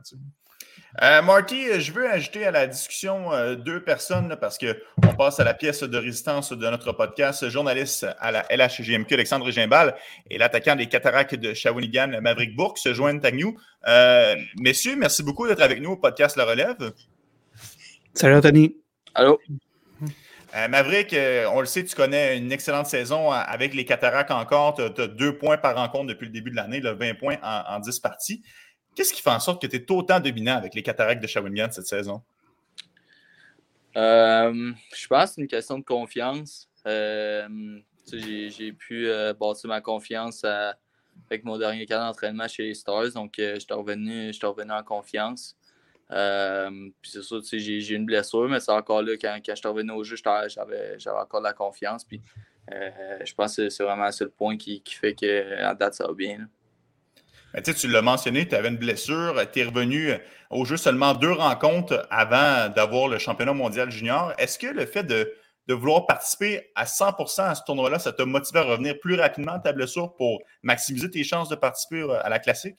Euh, oui, c'est sûr que oui, mais d'un autre côté, je pense que j'étais pareil prêt à, revenir au jeu. Euh, mais c'est sûr que euh, pas, euh, pendant ma UAB, ça, ça, me reste en tête. Puis, tu sais, je voulais, je, voulais m'assurer de, revenir à 100 Donc, c'est sûr que euh, c'était plus motivant, mais je crois pas que je serais revenu plus tard euh, sans, sans champion mondial. Moi, Maverick, ma question va être simple. Euh, comment ça va, euh, premièrement? Euh, tu sais, on s'entend, c'est une situation qui n'est pas, pas facile non plus. Le championnat mondial junior a été, annulé, c'est un peu un rêve pour toi. là, les activités de la LHMQ sont un peu repoussées. Je suis pas mal, confiant que ça va, redémarrer assez vite, mais, comment ça va, surtout sur le plan mental? Comment tu es capable de te garder positif ou à quel point ça peut être difficile? Comment, comment ça va dans ton cas? Euh, ben de mon côté, là, ça va mieux. Euh, on dirait de, de, reprendre la, routine ici, ça, m'a aidé. Euh, mais je te dirais que après l'annulation du, du mondial, ça, ça m'a pris un certain temps à me remettre dedans puis à me refocuser. Mais présentement, ça va bien. Puis je m'accroche au, fait qu'on va jouer le 4 février. Donc pour l'instant, ça, va bien parce que j'ai encore espoir qu'on joue le 4 comment ton entraîneur-chef, Daniel Renault, t'a aidé beaucoup là-dessus? je disais justement, mentalement, tu avais peut-être été un peu épuisé. Puis euh, lui, de ce que j'ai vu, un diplôme en psychologie sportive, il est quand même bon là-dessus. Puis on l'a eu en entrevue. Là, euh, c'est quelqu'un qui est super, euh, c'est une excellente personne. À quel point ton entraîneur-chef, Daniel Renault, a pu t'aider là-dessus? Bien sûr, Dan, c'est un, très bon communicateur. Donc, c'est sûr que quand il a vu ces, propos-là, c'était le cas. J'étais vraiment épuisé mentalement, mais euh, comme je t'ai dit, là, ça va mieux. Puis c'est sûr que tu ne seras jamais tout le temps high.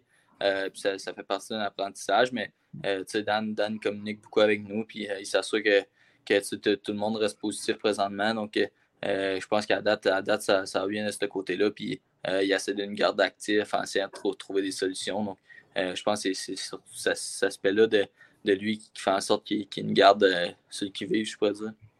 Maverick, quand on a eu Daniel euh, au podcast ici, il parlait de, de toi et Xavier Bourgault comme étant le duo McDavid Dreisaitl. Est-ce qu'il vous a déjà dit ça dans la chambre? Puis c'est comment jouer sérieusement avec un gars comme euh, Xavier Bourgault que maintenant tu, tu, fréquentes depuis plusieurs années, dans le fond? non, on ne s'est jamais dit ça. Je veux dire, je pense pas qu'il y ait il y a une personne dans, le monde qui peut se comparer à, ces deux gars-là. Fait que mm. non, honnêtement, on ne s'est jamais dit ça. Mais euh, c'est sûr que c'est le fun de, de, jouer ensemble. Tu n'as pas besoin vraiment de voir où, que l'autre est, puis, puis tu sais, tu sais qu'il est là. Donc, euh, c'est le fun qu'on ait la, chance de jouer ensemble et de, mm. de pouvoir vivre nos, nos derniers moments ensemble. Les, propos de Daniel Renault, là, pour te rappeler, c'était, je pense que tu revenais au jeu le vendredi suivant. Là, euh, c'était, euh, tu demanderas au coach Edmonton s'il n'est pas content de, revoir McDavid et Dreisaitl après une période d'absence. C'est comme ça qu'il l'avait dit. Là. C'est quand même intéressant. Et, euh, Vas-y, Alex. Ouais, Maverick, là, vous avez quand même une bonne équipe cette année. Là. On est à la mi-saison ou presque. Là. est-ce que l'objectif ultime, c'est la coupe, vous l'avez, puis il un seul objectif, puis c'est la coupe? Euh, c'est sûr que oui, je pense que on est, on est plusieurs, c'est comme notre, euh, notre dernière chance. Euh, fait que c'est comme notre, seul objectif, sauf que je pense qu'on on a appris par les années passées. Puis, oui, la, coupe, c'est le but ultime, mais si on joue réellement 68 matchs, il y a encore beaucoup de matchs à jouer. donc, le but, ce n'est pas d'arriver au mois de mars, puis euh, dire OK, on gagne la coupe là. En réalité, la, la coupe, tu la gagnes à la fin. Donc, euh, je pense que c'est de bâtir là-dessus puis d'arriver prendre série. Là. Euh, moi, je veux te ramener sur le, championnat mondial junior. On le sait, évidemment, l'expérience a été plus courte que prévu là, en raison de la, COVID-19, mais tout de même, vous avez disputé deux rencontres. Tu as eu l'occasion de ramasser au passage trois points. Tu as évolué avec toutes sortes de joueurs durant ce tournoi-là, que ce soit des Shane Wright, des Cole Perfetti, Mason McTavish quel joueur t'a le plus impressionné avec celui que tu as évolué au courant de, ce tournoi-là?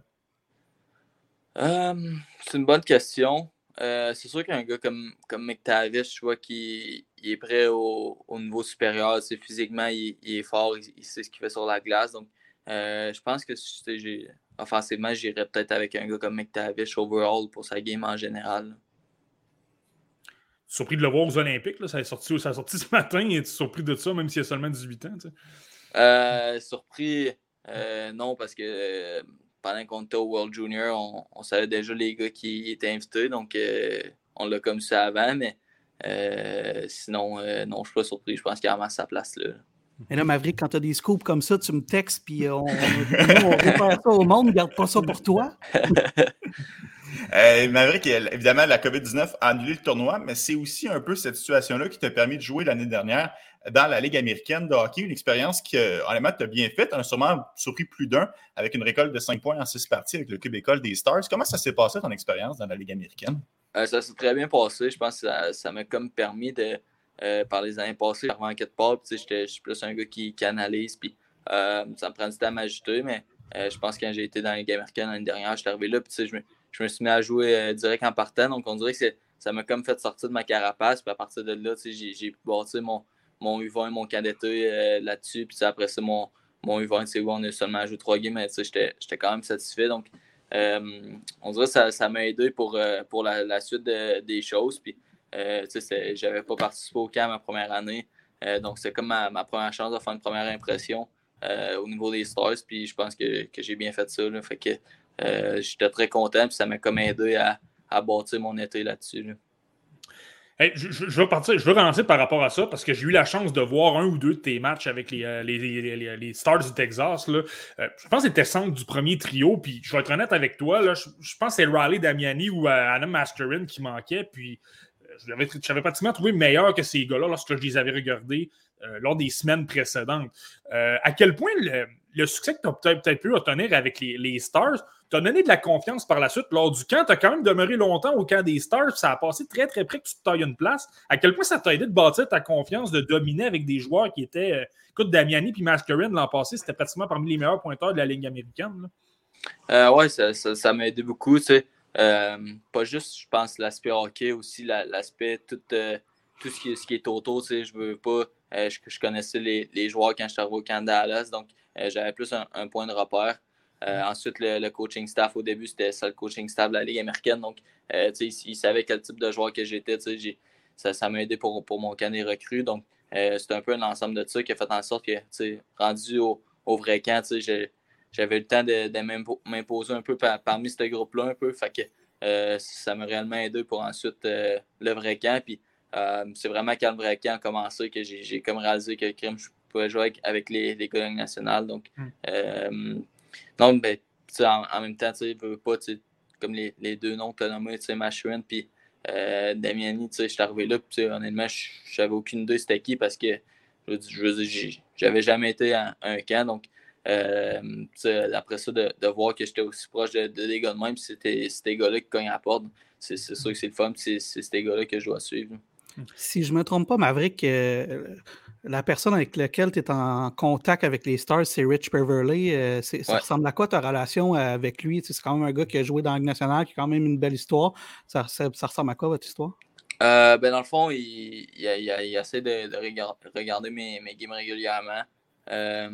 sinon, l'année passée, on faisait, on faisait quand même du vidéo régulièrement. pas lui, son, son but, c'est que je devienne un un joueur de hockey complet euh, qui, va aider les, Stars éventuellement. Euh, fait que euh, là-dessus, on, travaille sur plusieurs points, plusieurs points de ma game. là, je veux dire, on ne joue pas, on est moins en contact, mais c'est sûr que, que, de mon côté, tout va bien. on vient de parler de ta relation avec Rich Beverly, mais est-ce qu'il y a un vétéran qui a pris la peine de venir vous voir, qui a essayé de vous prendre un peu sous son aile pour vous mettre un peu, faire partie de l'équipe, vous intégrer au groupe lors du camp d'entraînement? Euh, je ne dirais pas un vétéran en, partant, mais en même temps, euh, quand, quand tu arrives là, euh, tu es comme 60 au camp, fait que ils peuvent pas vraiment prendre tout le monde et leur dire. mais au, bout de la ligne, je pense que plus j'avançais, plus que, plus que les, les Joe Peralski, Jim Ben, ils, me parlaient de plus en plus. Donc, mais j'ai compris, je comprenais amplement de ne pas venir nous voir à, la première journée quand il y avait 60 personnes. Mais plus que j'avançais, moins qu'il restait de gars, tu étais intégré de plus en plus. Puis, je me souviens une fois, j'avais fait un voyage à El Paso, c'était comme deux jours. Fait puis il y avait beaucoup de vétérans. Donc, c'est vraiment à partir de ce moment-là que je me sentais plus intégré. J'étais en plus sur un trio avec Pavelski. Donc, euh, il, me communiquait plus. Puis euh, c'est un peu à partir de là que, que, je me sentais plus intégré.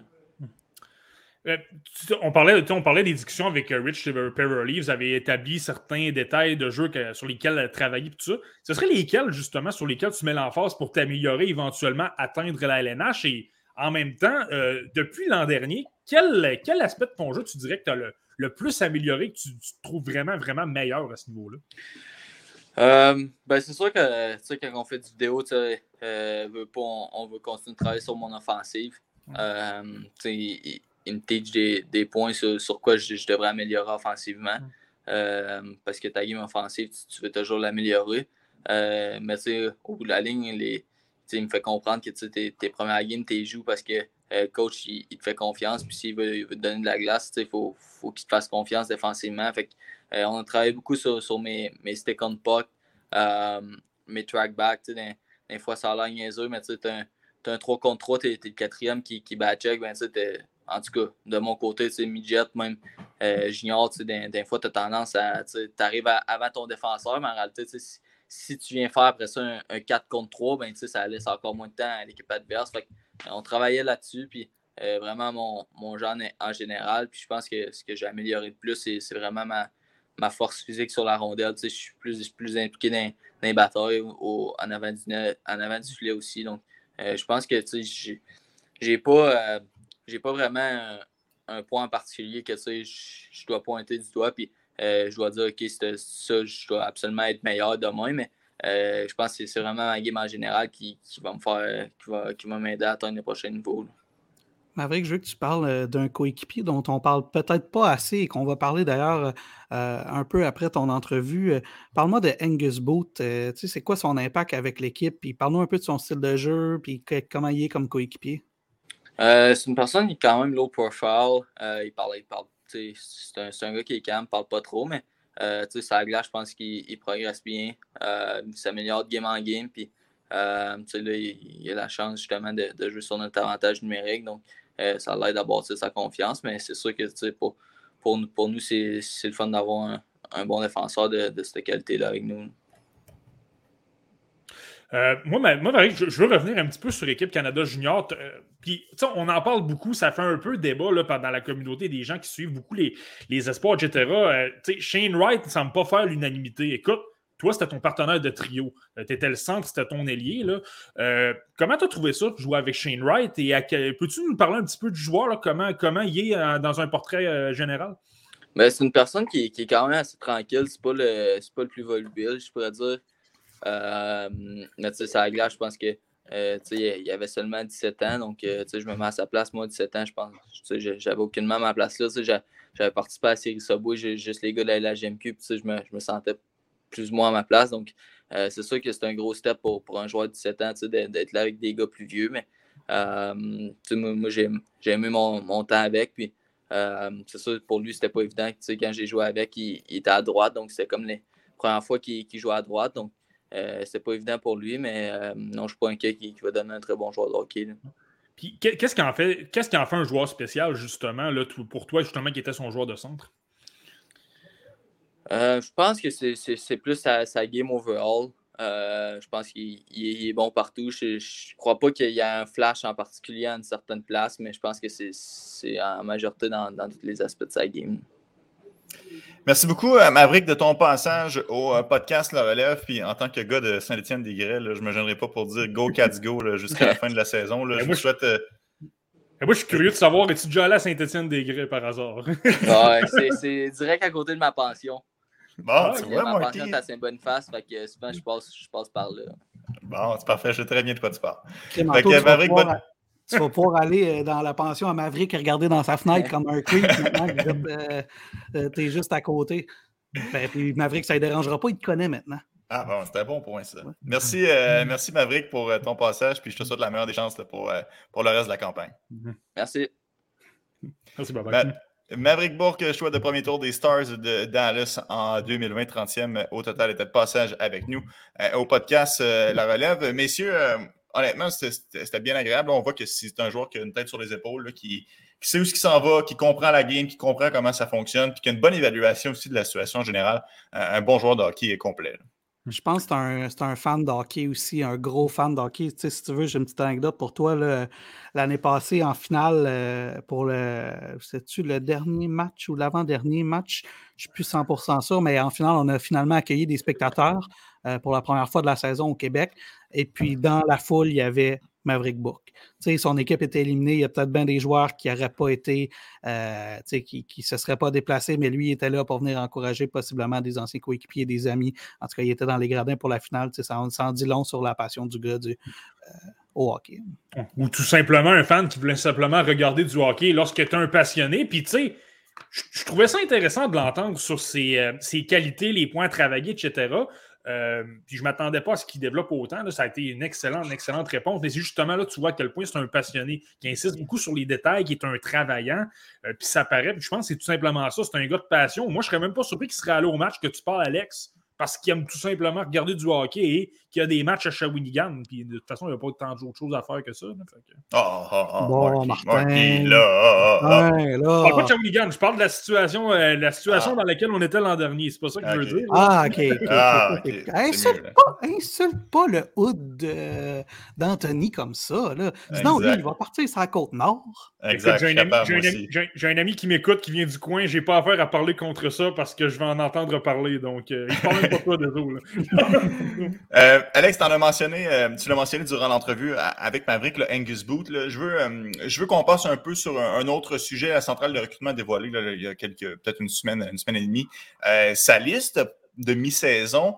La semaine dernière, on a attrait certains joueurs qui ont retenu notre attention autant en Europe qu'en Amérique du Nord. Mais là, je veux qu'on s'attarde, Alex, avec toi, sur les joueurs de la LHJMQ. J'aimerais ça qu'on commence par Angus Boot, qui lui pointe au 54e rang. Est-ce que c'est trop haut ou trop bas euh, dans ton cas, Alex? Euh, ben, je- laisserai peut-être Marty euh, répondre à ça parce que, comme je dis, moi, je, je, je, je me lance jamais dans ce genre d'analyse-là parce qu'il y a beaucoup de monde qui connaissent plus le hockey. Puis moi, je les vois pas tous, les espoirs. hein. Je vois juste les gars de la LHGMQ. Mhm. Fait que c'est difficile pour moi d'évaluer, tu sais, est-tu trop haut ou trop bas. C'est sûr que j'ai un, un, biais partisan, certainement pour des gars que je vois plus souvent jouer. Fait que Martin, toi, ton évaluation de ça, tu sais, moi, je sais que Daniel Renault, quand il était venu au podcast, il nous en parlait en bien, en grand bien. Euh, puis euh, moi-même, je- c'est pas un gars dont on parle beaucoup, puis il est bien classé. Alors, Martin, je te relance la question. Est-ce que selon toi, il est à la bonne place, trop haut, trop bas, selon toi?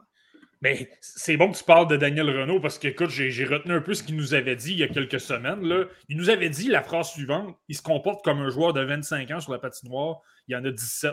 Puis c'est un joueur qui est utilisé sur sa première paire à Shawinigan, qui est toujours utilisé à toutes les sauces. Avantages numériques, désavantages numériques, dans toutes les situations.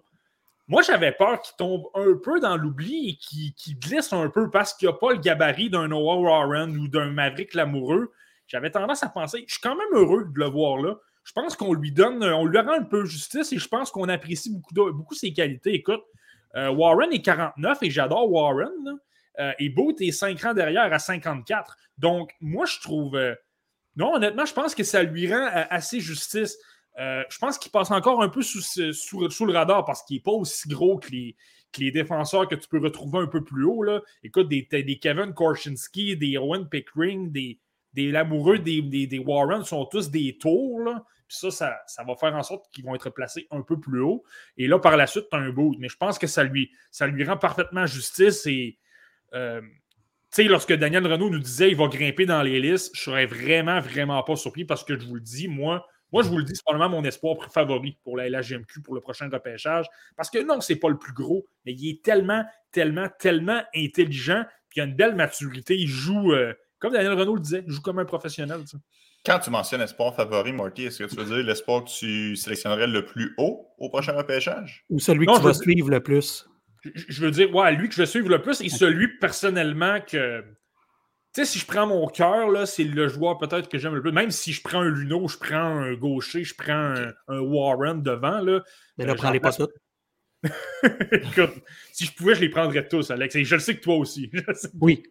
Oui. OK, je comprends, je comprends mieux ce que tu veux dire. C'est un joueur qui, qui t'a tapé dans l'œil puis que tu affectionnes son style de jeu puis que tu espères que ça se poursuive. Euh, ouais, ben, tu lui de bonnes choses. Hein. Ouais, mais je vais te donner un exemple pour appuyer ça. En 2020, Martin Chromiak, par exemple, était probablement.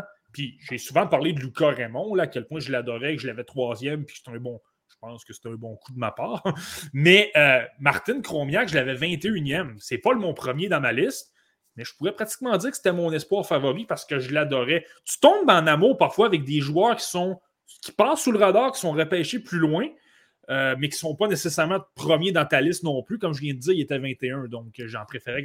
Je trouvais quand même qu'il y avait 20 joueurs meilleurs que lui, là, mais ça demeure un joueur que sur lequel j'avais justement, j'adorais beaucoup. Mais tu sais, pour ajouter à ce que tu disais, tu disais il est proche de Noah Warren, puis pas plus tard qu'il y a deux semaines, on se parlait de Noah Warren avec Louis Robitaille. Puis tu sais, euh, moi je vous disais, en coulisses, il y a beaucoup de gens qui s'informent sur Noah Warren. C'est ce qu'on m'a dit, euh, c'est ce qu'on m'a dit moi, parce qu'un grand défenseur comme ça qui peut, euh, qui peut patiner, ça impressionne. Alors, s'il y a beaucoup de gens qui s'informent sur Noah Warren et que peut-être même certains le verraient peut-être se glisser jusqu'en première ronde d'ici la fin de la saison, on verra qu'est-ce qui va arriver. Euh, mais euh, le fait qu'il soit pas si loin d'un gars comme Noah Warren, ça en dit long sur euh, la qualité de joueur de peut-être un gars comme Angus Booth. Oui, comme, comme je l'ai mentionné souvent, la centrale de recrutement de la LNH ont tendance à placer les joueurs de haut gabarit très haut. Il y a un gars qu'on n'a pas parlé, mais Jake Furlong des, des d'Halifax est 53, tout juste devant Booth. et lui, c'est un gars de gros, gros gabarit qui joue un peu mieux défensivement. Donc, je pense que c'est pratiquement un, beau vote de confiance à bout d'être placé aux alentours de ces défenseurs-là, un peu plus physiques et, euh, défensifs. Je pense que c'est en soi, ça, c'est une, une belle récompense parce que je vous le dis d'habitude, les, joueurs un peu plus petits sont placés beau, pas mal, pas mal plus loin.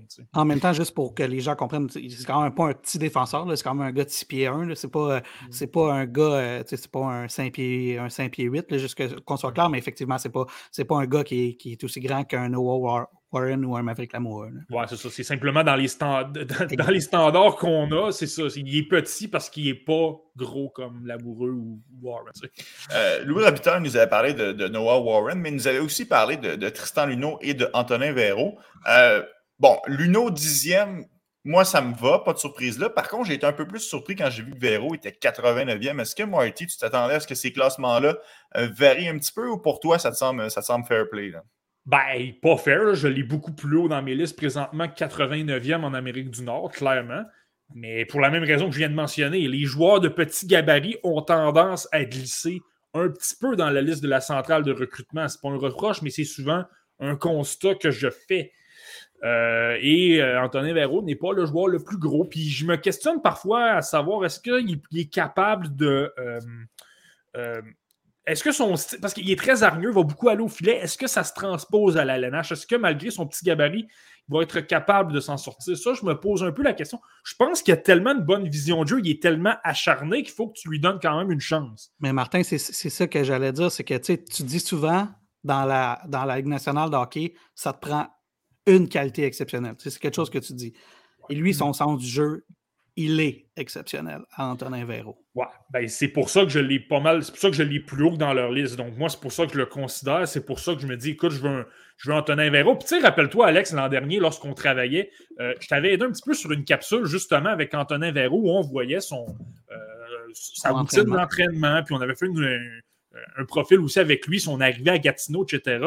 Puis ça m'avait fasciné lorsque je regardais tes séquences d'entraînement, là, à quel point euh, il y a du caractère, puis dans le bon sens. Quelqu'un qui, euh, quand ça ne marche pas son goût, il n'est pas content, il veut que ça fonctionne. Euh, il travaille fort, met les bouchées doubles. Puis, tu sais, on a souvent parlé de Ken Hughes, mais lui était dans l'organisation de Cortex Management, justement.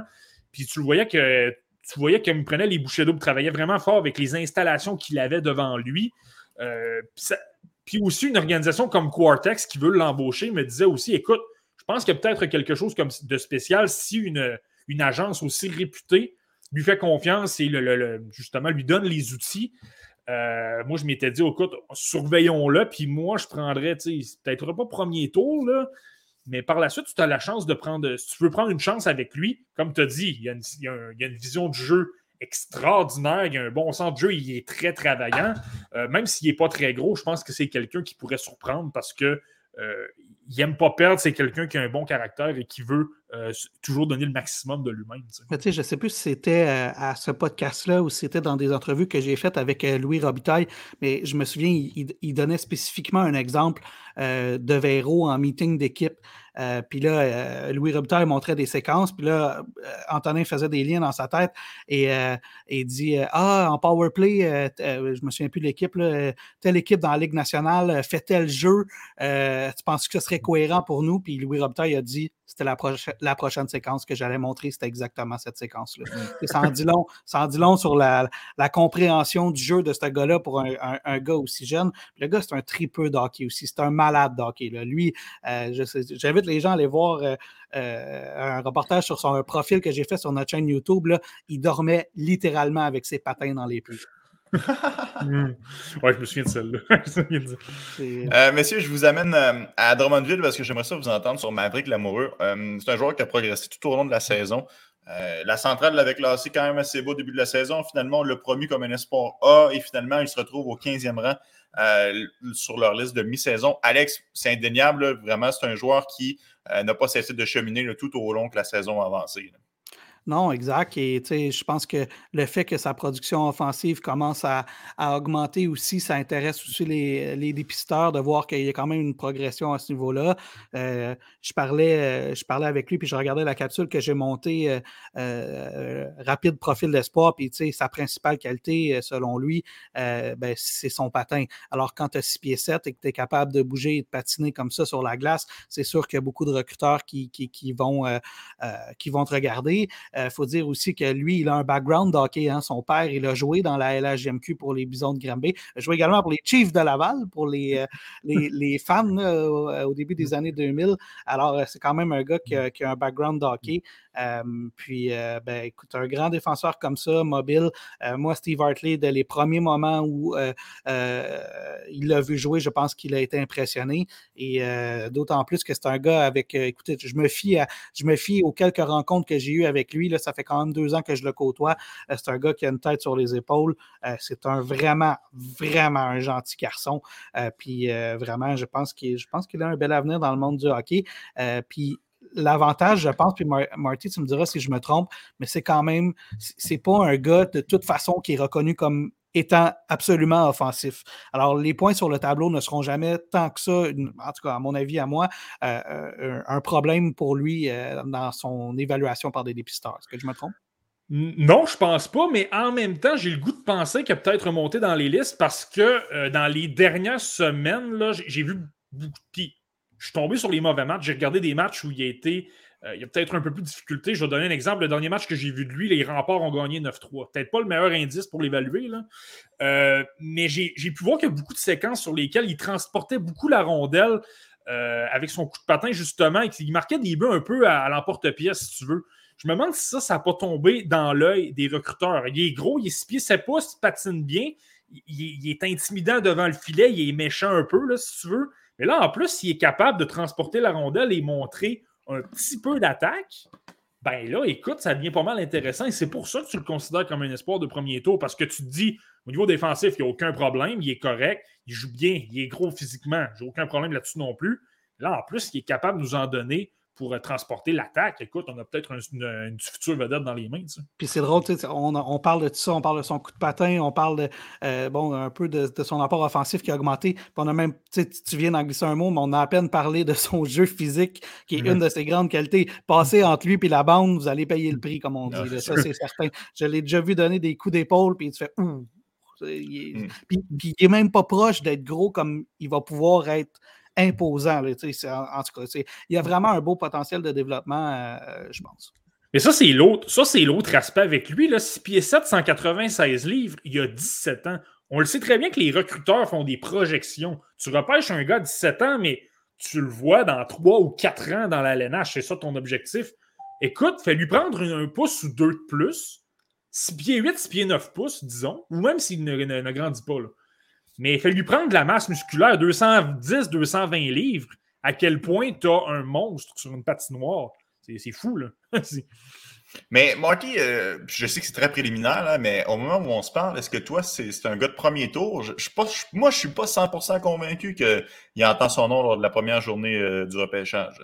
Ben, écoute, puis là, là c'est pas, pas, un reproche à Maverick Lamoureux. Là. Écoute, si Nolan Allen a été repêché premier tour l'an passé par les Blackhawks de Chicago, qui selon moi était bien moins bon qu'un Maverick Lamoureux. Je m'en suis jamais caché, je n'ai jamais été un fan de Nolan Allen. Euh, ben, moi, je suis obligé de te dire que je pense qu'il y a des chances d'être repêché au premier tour, absolument. Même si je te le dis, je l'aime pas mal plus au niveau défensif que j'aimais Nolan Allen. Euh, donc, je pense que c'est une possibilité. Maintenant, ce qui est dans la mienne, pas nécessairement. Je pense que je préfère des gars. Euh, tu sais, j'adore beaucoup Nathan Gaucher du côté de la LHMQ également. Là. Mais tu sais, je vois des gens devant lui. Je pense que deuxième tour, c'est très logique dans ma mm. liste, du moins. Là. Euh, puis c'est fort possible qu'il soit, soit repêché là également dans la LNH. Mais je te le dis, écarte pas le premier tour parce que justement, ces, ces, défenseurs-là, gros gabarit, ont tendance à sortir un peu plus tôt qu'on pense. Donc, premier tour, euh, j'écarterai pas ça du tout. Euh, bon, Marty vient juste d'en glisser un mot, là, Gaucher à Québec, ce qui est un peu le, troisième gros prospect de la, JMQ euh, euh, cette année. Alex, c'est un joueur qui a quand même les spotlights sur lui en jouant dans le, gros marché de Québec. Est-ce que tu penses que ça l'a aidé pour avoir son classement 16e? Hum, je ne sais pas si. Ben, écoute, je ne sais pas si Québec comme tel, euh, s'il avait joué à Rouen-Noranda, s'il serait classé vraiment plus bas, euh, je ne sais pas, parce que c'est quand même un, gros joueur avec des belles habiletés. Euh, c'est un gars qui a, comme on dit en termes de hockey, qui a de la grit. il a beaucoup d'habiletés offensives aussi. il n'a pas peur de salir le nez. je ne sais pas. pour répondre à ta question, peut-être que ça l'aide. Je ne sais pas c'est quoi l'effet particulièrement Québec comme tel. mon feeling à moi, c'est que son style de jeu euh, s'il avait joué dans un marché un peu plus petit ou avec une équipe qui, avait moins de succès présentement, je pense qu'il serait classé à peu près au même endroit. Je ne sais pas, Martin, t'en penses quoi? Oui, non, moi je pense que oui. Je pense que le marché de Québec n'a pas nécessairement euh, un lien avec lui. J'ai souvent parlé, je ne veux, pas, veux pas avoir l'air redondant, les gars, mais quand tu parles du gabarit, ben, lui, il est 6 pieds 3 pouces euh, et, il est 208 livres. Donc là, ça, clairement, ça l'aide. Mais c'est pas simplement ça c'est un esprit, c'est un gars qui est élite en défense. Il a été finaliste au trophée du joueur euh, d'attaquant défensif de l'année dans la LGMQ l'an dernier. Euh, c'était, lui, c'est un late, donc c'est son année de 16-17 ans. Tu es déjà euh, classé parmi les meilleurs joueurs défensifs de ta ligue. En dit quel, long à quel point il est dominant à ce niveau-là. Il voit super bien le match. Il est tellement, tellement, tellement intelligent. puis je vais être honnête avec toi, le classement que la centrale a fait, je suis très, euh, très content de voir ça. Parce que je regardais beaucoup, beaucoup de listes chez des spécialistes de, recrutement, que ce soit Tony Ferrari ou des, des gars qui sont plus du côté anglophone. Puis, je vais être avec toi, dans beaucoup, beaucoup de listes, je le voyais sortir du premier tour. Puis je me disais, ça n'a pas de sens. Pourquoi tu le sors au premier tour? Puis là, tu te dis, est-ce que c'est parce que le gars joue dans la LHJMQ puis la ligue est moins couverte que, que l'Ontario ou l'Ouest? Là? Je me posais sincèrement la question parce que le gars, il est 6 pieds 3 pouces, il est super gros. Euh, il a, comme je viens de dire, défensivement, il est irréprochable. C'est un gars élite. Et là, avec le gabarit que je viens de te mentionner, c'est un centre. C'est intéressant. Mais là, en plus, à l'attaque, il est capable de, bien fournir. C'est un gars qui a d'excellentes mains, il a une bonne vision de jeu. Euh, il a tout un lancé. Il a vraiment un bon. Je ne suis pas certain que dans la LNH, ça va être un marqueur, mais au niveau junior, il sais, vraiment foudroyant. Il, débat beaucoup, beaucoup de gardiens de but là-dessus. Écoute, je préparais les capsules de mi-saison pour la LHGMQ là, pour euh, euh, le prochain repêchage. Puis il y en a plusieurs, là, des lancers foudroyants, euh, décochés parce qu'il coupe dans le centre, utilise le défenseur comme écran, puis là, par la suite, bas le gardien de but. Ça arrive souvent. Donc, tout ce que là, moi, je me disais, écoute, c'est certain que c'est un show de premier tour dans ma tête. Mais lui, dans, dans leur liste, sortait beaucoup. Donc là, je suis vraiment content de voir que la centrale, eux, l'ont placé 16e, ce qui, logiquement, le place premier tour. Puis si je ne me trompe pas, depuis le début de sa carrière, il y a quelque chose comme 7 euh, buts en désavantage numérique là, euh, dans la LHMQ en trois saisons. C'est quand même, euh, quand même très respectable. D'ailleurs, je pense qu'il est un des mieux classés dans l'histoire des remparts à ce niveau-là pour les buts en désavantage numérique. Alors, sans, sans dire long sur la confiance que, Patrick peut, peut, y donner de le faire jouer ben, finalement dans la plupart des situations possibles sur la glace. Je me, demande que si c'est. Pas la, centrale, la centrale le considère bien, mais je me demande si au niveau des autres spécialistes, ce qui retient pas l'attention, c'est qu'il sait peut-être pas le. Tu sais, Mathieu Savoie dans l'Ouest, lui, il est utilisé à profusion. Euh, premier ou deuxième trio, gros, euh, premier avantage numérique, puis il joue beaucoup. Les remparts de Québec, comment ils sont construits, il n'y a pas un joueur qui ressort du lot tant que ça par rapport aux autres. Il y a trois ou quatre trios très complets, mais ce sont des joueurs pas mal tous sur le même pied. Théo Rochette est le premier pointeur, mais euh, tu peux le placer sur un même pied qu'un Zachary Bolduc ou un Nathan Gaucher ou un, James Malatesta ou ces gars-là. Euh, ça fait en sorte que les remparts vont être très, très, très dominants à surveiller parce qu'ils ont beaucoup, beaucoup de force sur tous les trios. Euh, mais, mais, je me demande si c'est pas simplement ça, le fait justement qu'il est peut-être moins utilisé parce que les remparts sont très complets. Euh, messieurs, on parlait tantôt de, de Lamoureux avec euh, Drummondville. J'aimerais ça vous parler du meilleur pointeur de Drummondville, Justin Côté, qui revendique quand même 31 euh, points en 30 rencontres depuis le début de la saison. Pourtant, il a glissé au 207e rang dans la centrale de recrutement. Est-ce que c'est est-ce que c'est un petit peu sévère à son endroit? Martin, tu veux commencer? Ouais, ben, ben, suis obligé de dire que oui. C'est certainement c'est sévère. Écoute, 207e en Amérique du Nord combine l'Europe et combine les gardiens de but. Essentiellement, euh, la centrale de recrutement, puis je le dis souvent, il faut que tu la vois comme la, 3, la 33e équipe de la LNH. Là.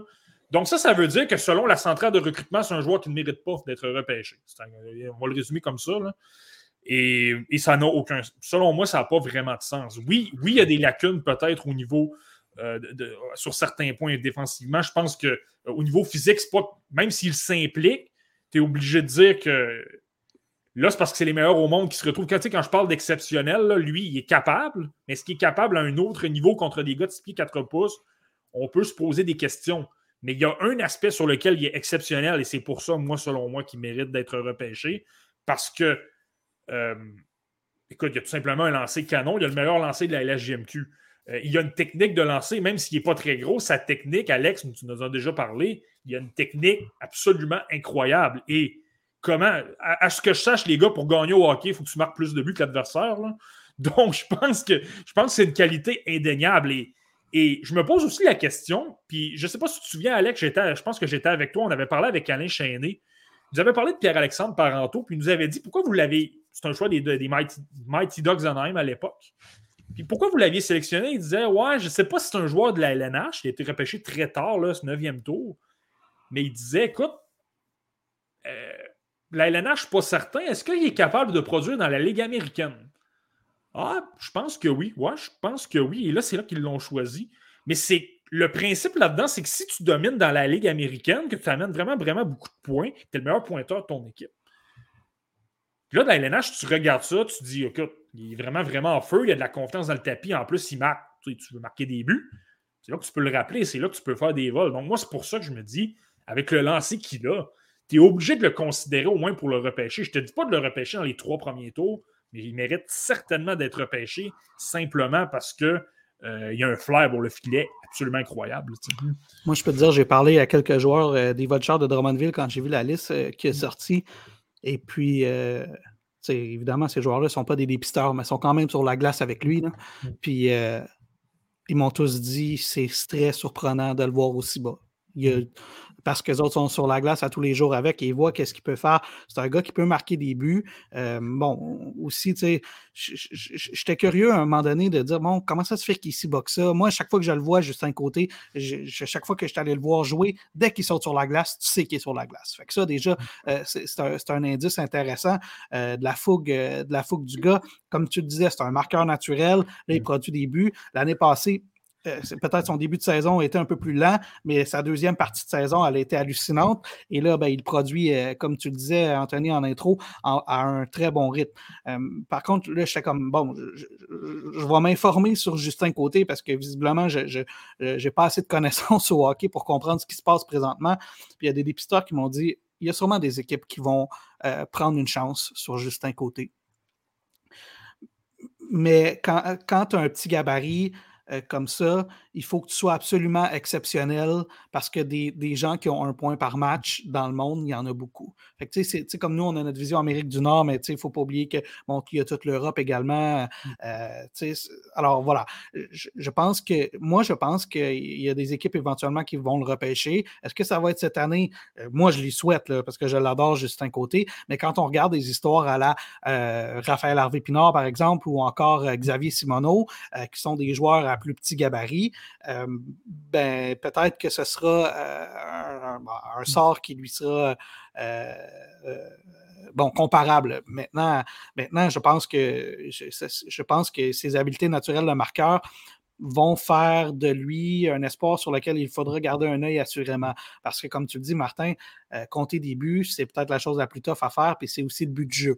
Alors, euh, si c'est un gars qui est capable de mettre la, rondelle au fond du filet, puis je ne vais pas faire de comparaison un peu boiteuse, mais je pense à un gars comme Michael Ryder dans la Ligue nationale qui avait cette habileté-là à marquer des buts, euh, puis qui n'était pas exceptionnel dans bien d'autres choses, mais qui était capable de marquer des buts, puis il a fait une carrière dans la Ligue nationale de hockey. Puis je ne suis pas en train de comparer les deux joueurs, vraiment pas, c'est pas ça que je veux faire. Je, suis juste en train de, dire que ben, Justin Côté, c'est un marqueur naturel. Non, mais Ryder, tu as un excellent point. C'est quelqu'un qui a été repêché tardivement également dans la LNH. Écoute, il y a eu des excellentes saisons avec les Olympiques de Hull. Puis malgré tout, c'est un choix de huitième tour et on connaît la, carrière qu'il a eu. Il a quand même été finaliste au Trophée Calder à un moment donné. Donc, euh, c'est un bon point. Euh, moi, ce que je vais apporter un peu, un point de comparaison que moi je trouve intéressant, qui est dans la Ligue américaine, puis retenez ce ton-là, je pense que ce gars-là pourrait jouer dans la LNH et être bon dans les prochaines années. Euh, c'est un joueur qui s'appelle Treyfix Wolanski. Treyfix Wolanski, c'est un. Il y a un Scrabble, ça? Euh, il y a une coupe de points Scrabble. Si tu le mets, ça se pourrait que tu gagnes, euh, tu gagnes un petit peu. Beaucoup de lettres et des lettres compliquées.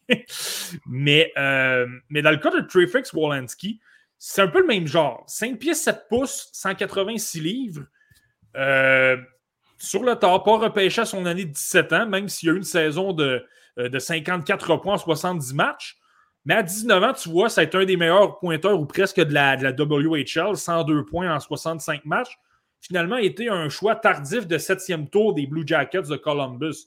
Ben écoute, tu regardes ce qu'il a fait Fix Wolanski. Je pense que, tu sais, Fix Wolanski, là, je le comparais beaucoup. Il a un peu, un peu le style de Cam Atkinson. C'est un bon marqueur, mais qui est également fougueux pour aller dans le filet. Mais là, tu vois ce que ça donne présentement. Dans la Ligue américaine, il y a 15 points en 16 matchs, puis on le sait à quel point les Blue Jackets sont peut-être pas le plus grand talent dans, leur bassin présentement. Ses chances de jouer dans la LNH sont très réelles. Donc, dans le cas de Justin Côté, qui a un peu le même talent de marqueur que Fix Wolanski, ben, je pense que c'est un comparatif à avoir. S'il est capable de produire au niveau junior, même s'il n'est pas très gros, mais son lancer est tellement exceptionnel que si tu lui donnes une chance, puis tu ne sais jamais s'il est capable de remplir le fidèle dans la Ligue américaine, ben après ça, puis qu'il est en confiance, tu peux l'amener dans, dans, la LNH. Donc, moi, je pense que ça vaut la peine de prendre une chance, euh, euh, même si c'est seulement 6 ou 7e tour.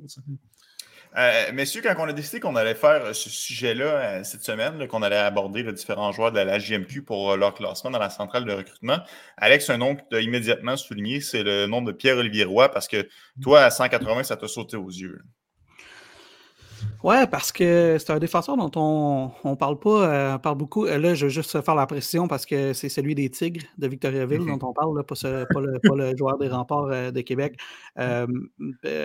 ouais, parce que déjà à 16 ans, moi, ce qu'on me disait, c'est qu'il était le meilleur défenseur de cette équipe-là l'année passée. C'est quand même un gars qui a gagné la Coupe à sa saison recrue avec les Tigres de Victoriaville.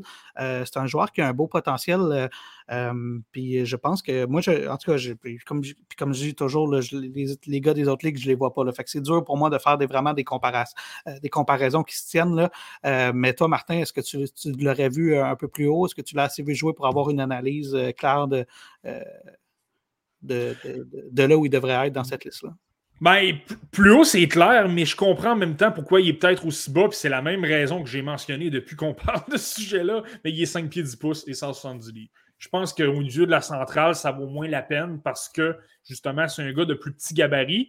Et au niveau. Euh, euh, mais, et moi, c'est pour ça que je l'aime quand même bien. Là. Je, pas, je, vais, quand même lui donner une chance. je pense qu'il mérite quand même une petite chance euh, vers la fin d'un repêchage. C'est parce que c'est pas le gars le plus physique. C'est pas le joueur. Le, c'est pas Jérémy Poirier ou Lucas Cormier qui est un sens offensif vraiment élite et extraordinaire. Donc, je pense que c'est pour là, les gens se disent il n'est pas gros et en plus, il n'est pas exceptionnel dans les détails offensifs. J'ai l'impression que c'est peut-être pour ça qu'il glisse. Cependant, il y a un détail qui est très sous-estimé dans le cas de Pierre-Olivier Roy, c'est que c'est un gars super, super intelligent. Oui, il n'est pas gros, mais euh, le, jeu physique ne lui fait pas peur. Il est capable d'utiliser son bâton. Il est très, très, très intelligent. Euh, puis il est mobile aussi. Là. Et si un joueur qui arrive euh, très intelligent va se défaire de la pression rapidement pour se donner un petit peu un maximum d'espace, si tu veux. Comme, comme Alex dit, c'est un joueur qui est très. il a beaucoup de maturité, très complet, puis même déjà à 16 ans, avait un bon rôle avec les, Tigres. Ça, c'est l'autre aspect, je pense, qui lui peut-être un peu. Autant l'an dernier, les Tigres avaient une bonne équipe et finalement ont gagné la Coupe du Président. Autant, ben, le lendemain de veille est toujours un peu difficile. Ben, les Tigres, là, ont peut-être une des une moins bonne équipe. C'est normal, c'est le cycle de la LHMQ. Et là, ça fait en sorte qu'il y a peut-être moins de statistiques. Et malheureusement, ben là, peut-être que ça l'affecte un peu son, son rang de repêchage. Si on repêchait les joueurs à 17 ans au lieu de 18 ans, est-ce que ça aurait changé quelque chose dans son cas? Peut-être. Tu as, raison de souligner, as raison de souligner sa, sa, production offensive, euh, elle, a, euh, elle a diminué un peu. Est-ce que c'est dû au fait que, ben, enfin, parlons pour la première moitié de la saison. Euh, peut-être qu'à la fin de la saison, ce sera autre chose. Là. mais effectivement, ces statistiques, au moment où on se parle, il produit à une vitesse un peu moins importante que c'était le cas l'année passée.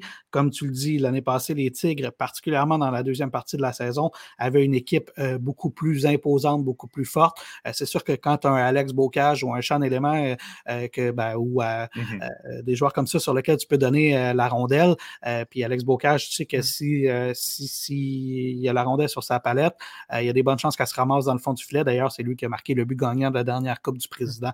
Mmh. Euh, donc, euh, euh, il y a ça qui, a peut-être inquiété les dépisteurs, mais je voulais qu'on en parle parce que je pense quand même que c'est un, candidat intéressant à regarder d'ici la fin de la saison.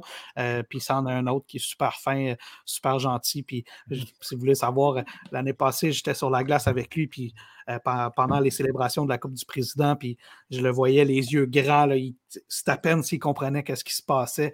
Euh, c'était un beau moment à voir. Euh, c'est cool de pouvoir vivre ces moments-là avec, avec ces kids-là.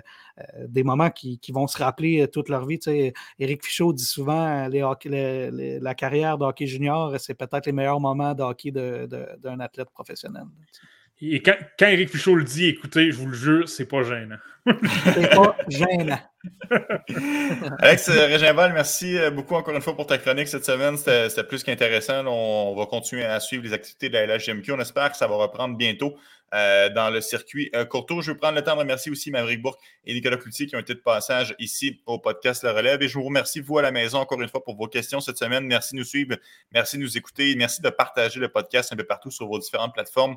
Podcast Le Relève sur Facebook, YouTube, Twitter ou encore euh, Spotify. Marty, je suis sûr de passer une belle semaine. On se dit, euh, on se dit à la semaine prochaine. Pareillement, on se dit à la semaine prochaine et là, on va terminer parce que je regarde le reflet derrière toi. Écoute, euh, le, soleil est pratiquement en train de se coucher, donc ça c'est dire à quel point on a eu du plaisir à parler, mais c'est toujours agréable de vous parler d'espoir. C'est une passion, puis écoute, on continue là-dessus, puis on continue d'en écouter parce qu'on en mange. lâche pas des os, lâche pas caméra de des os surtout. Tiens, comme ça, c'est. Ah, voilà, bonjour! Comme ça, c'est mieux, là. Et voilà. Ah, bienvenue! All right, merci beaucoup, les gars. Euh, les, les, boys, les gars, les boys, les guys. Merci, les boys. On se retrouve la semaine prochaine. Bye, les guys. Ciao.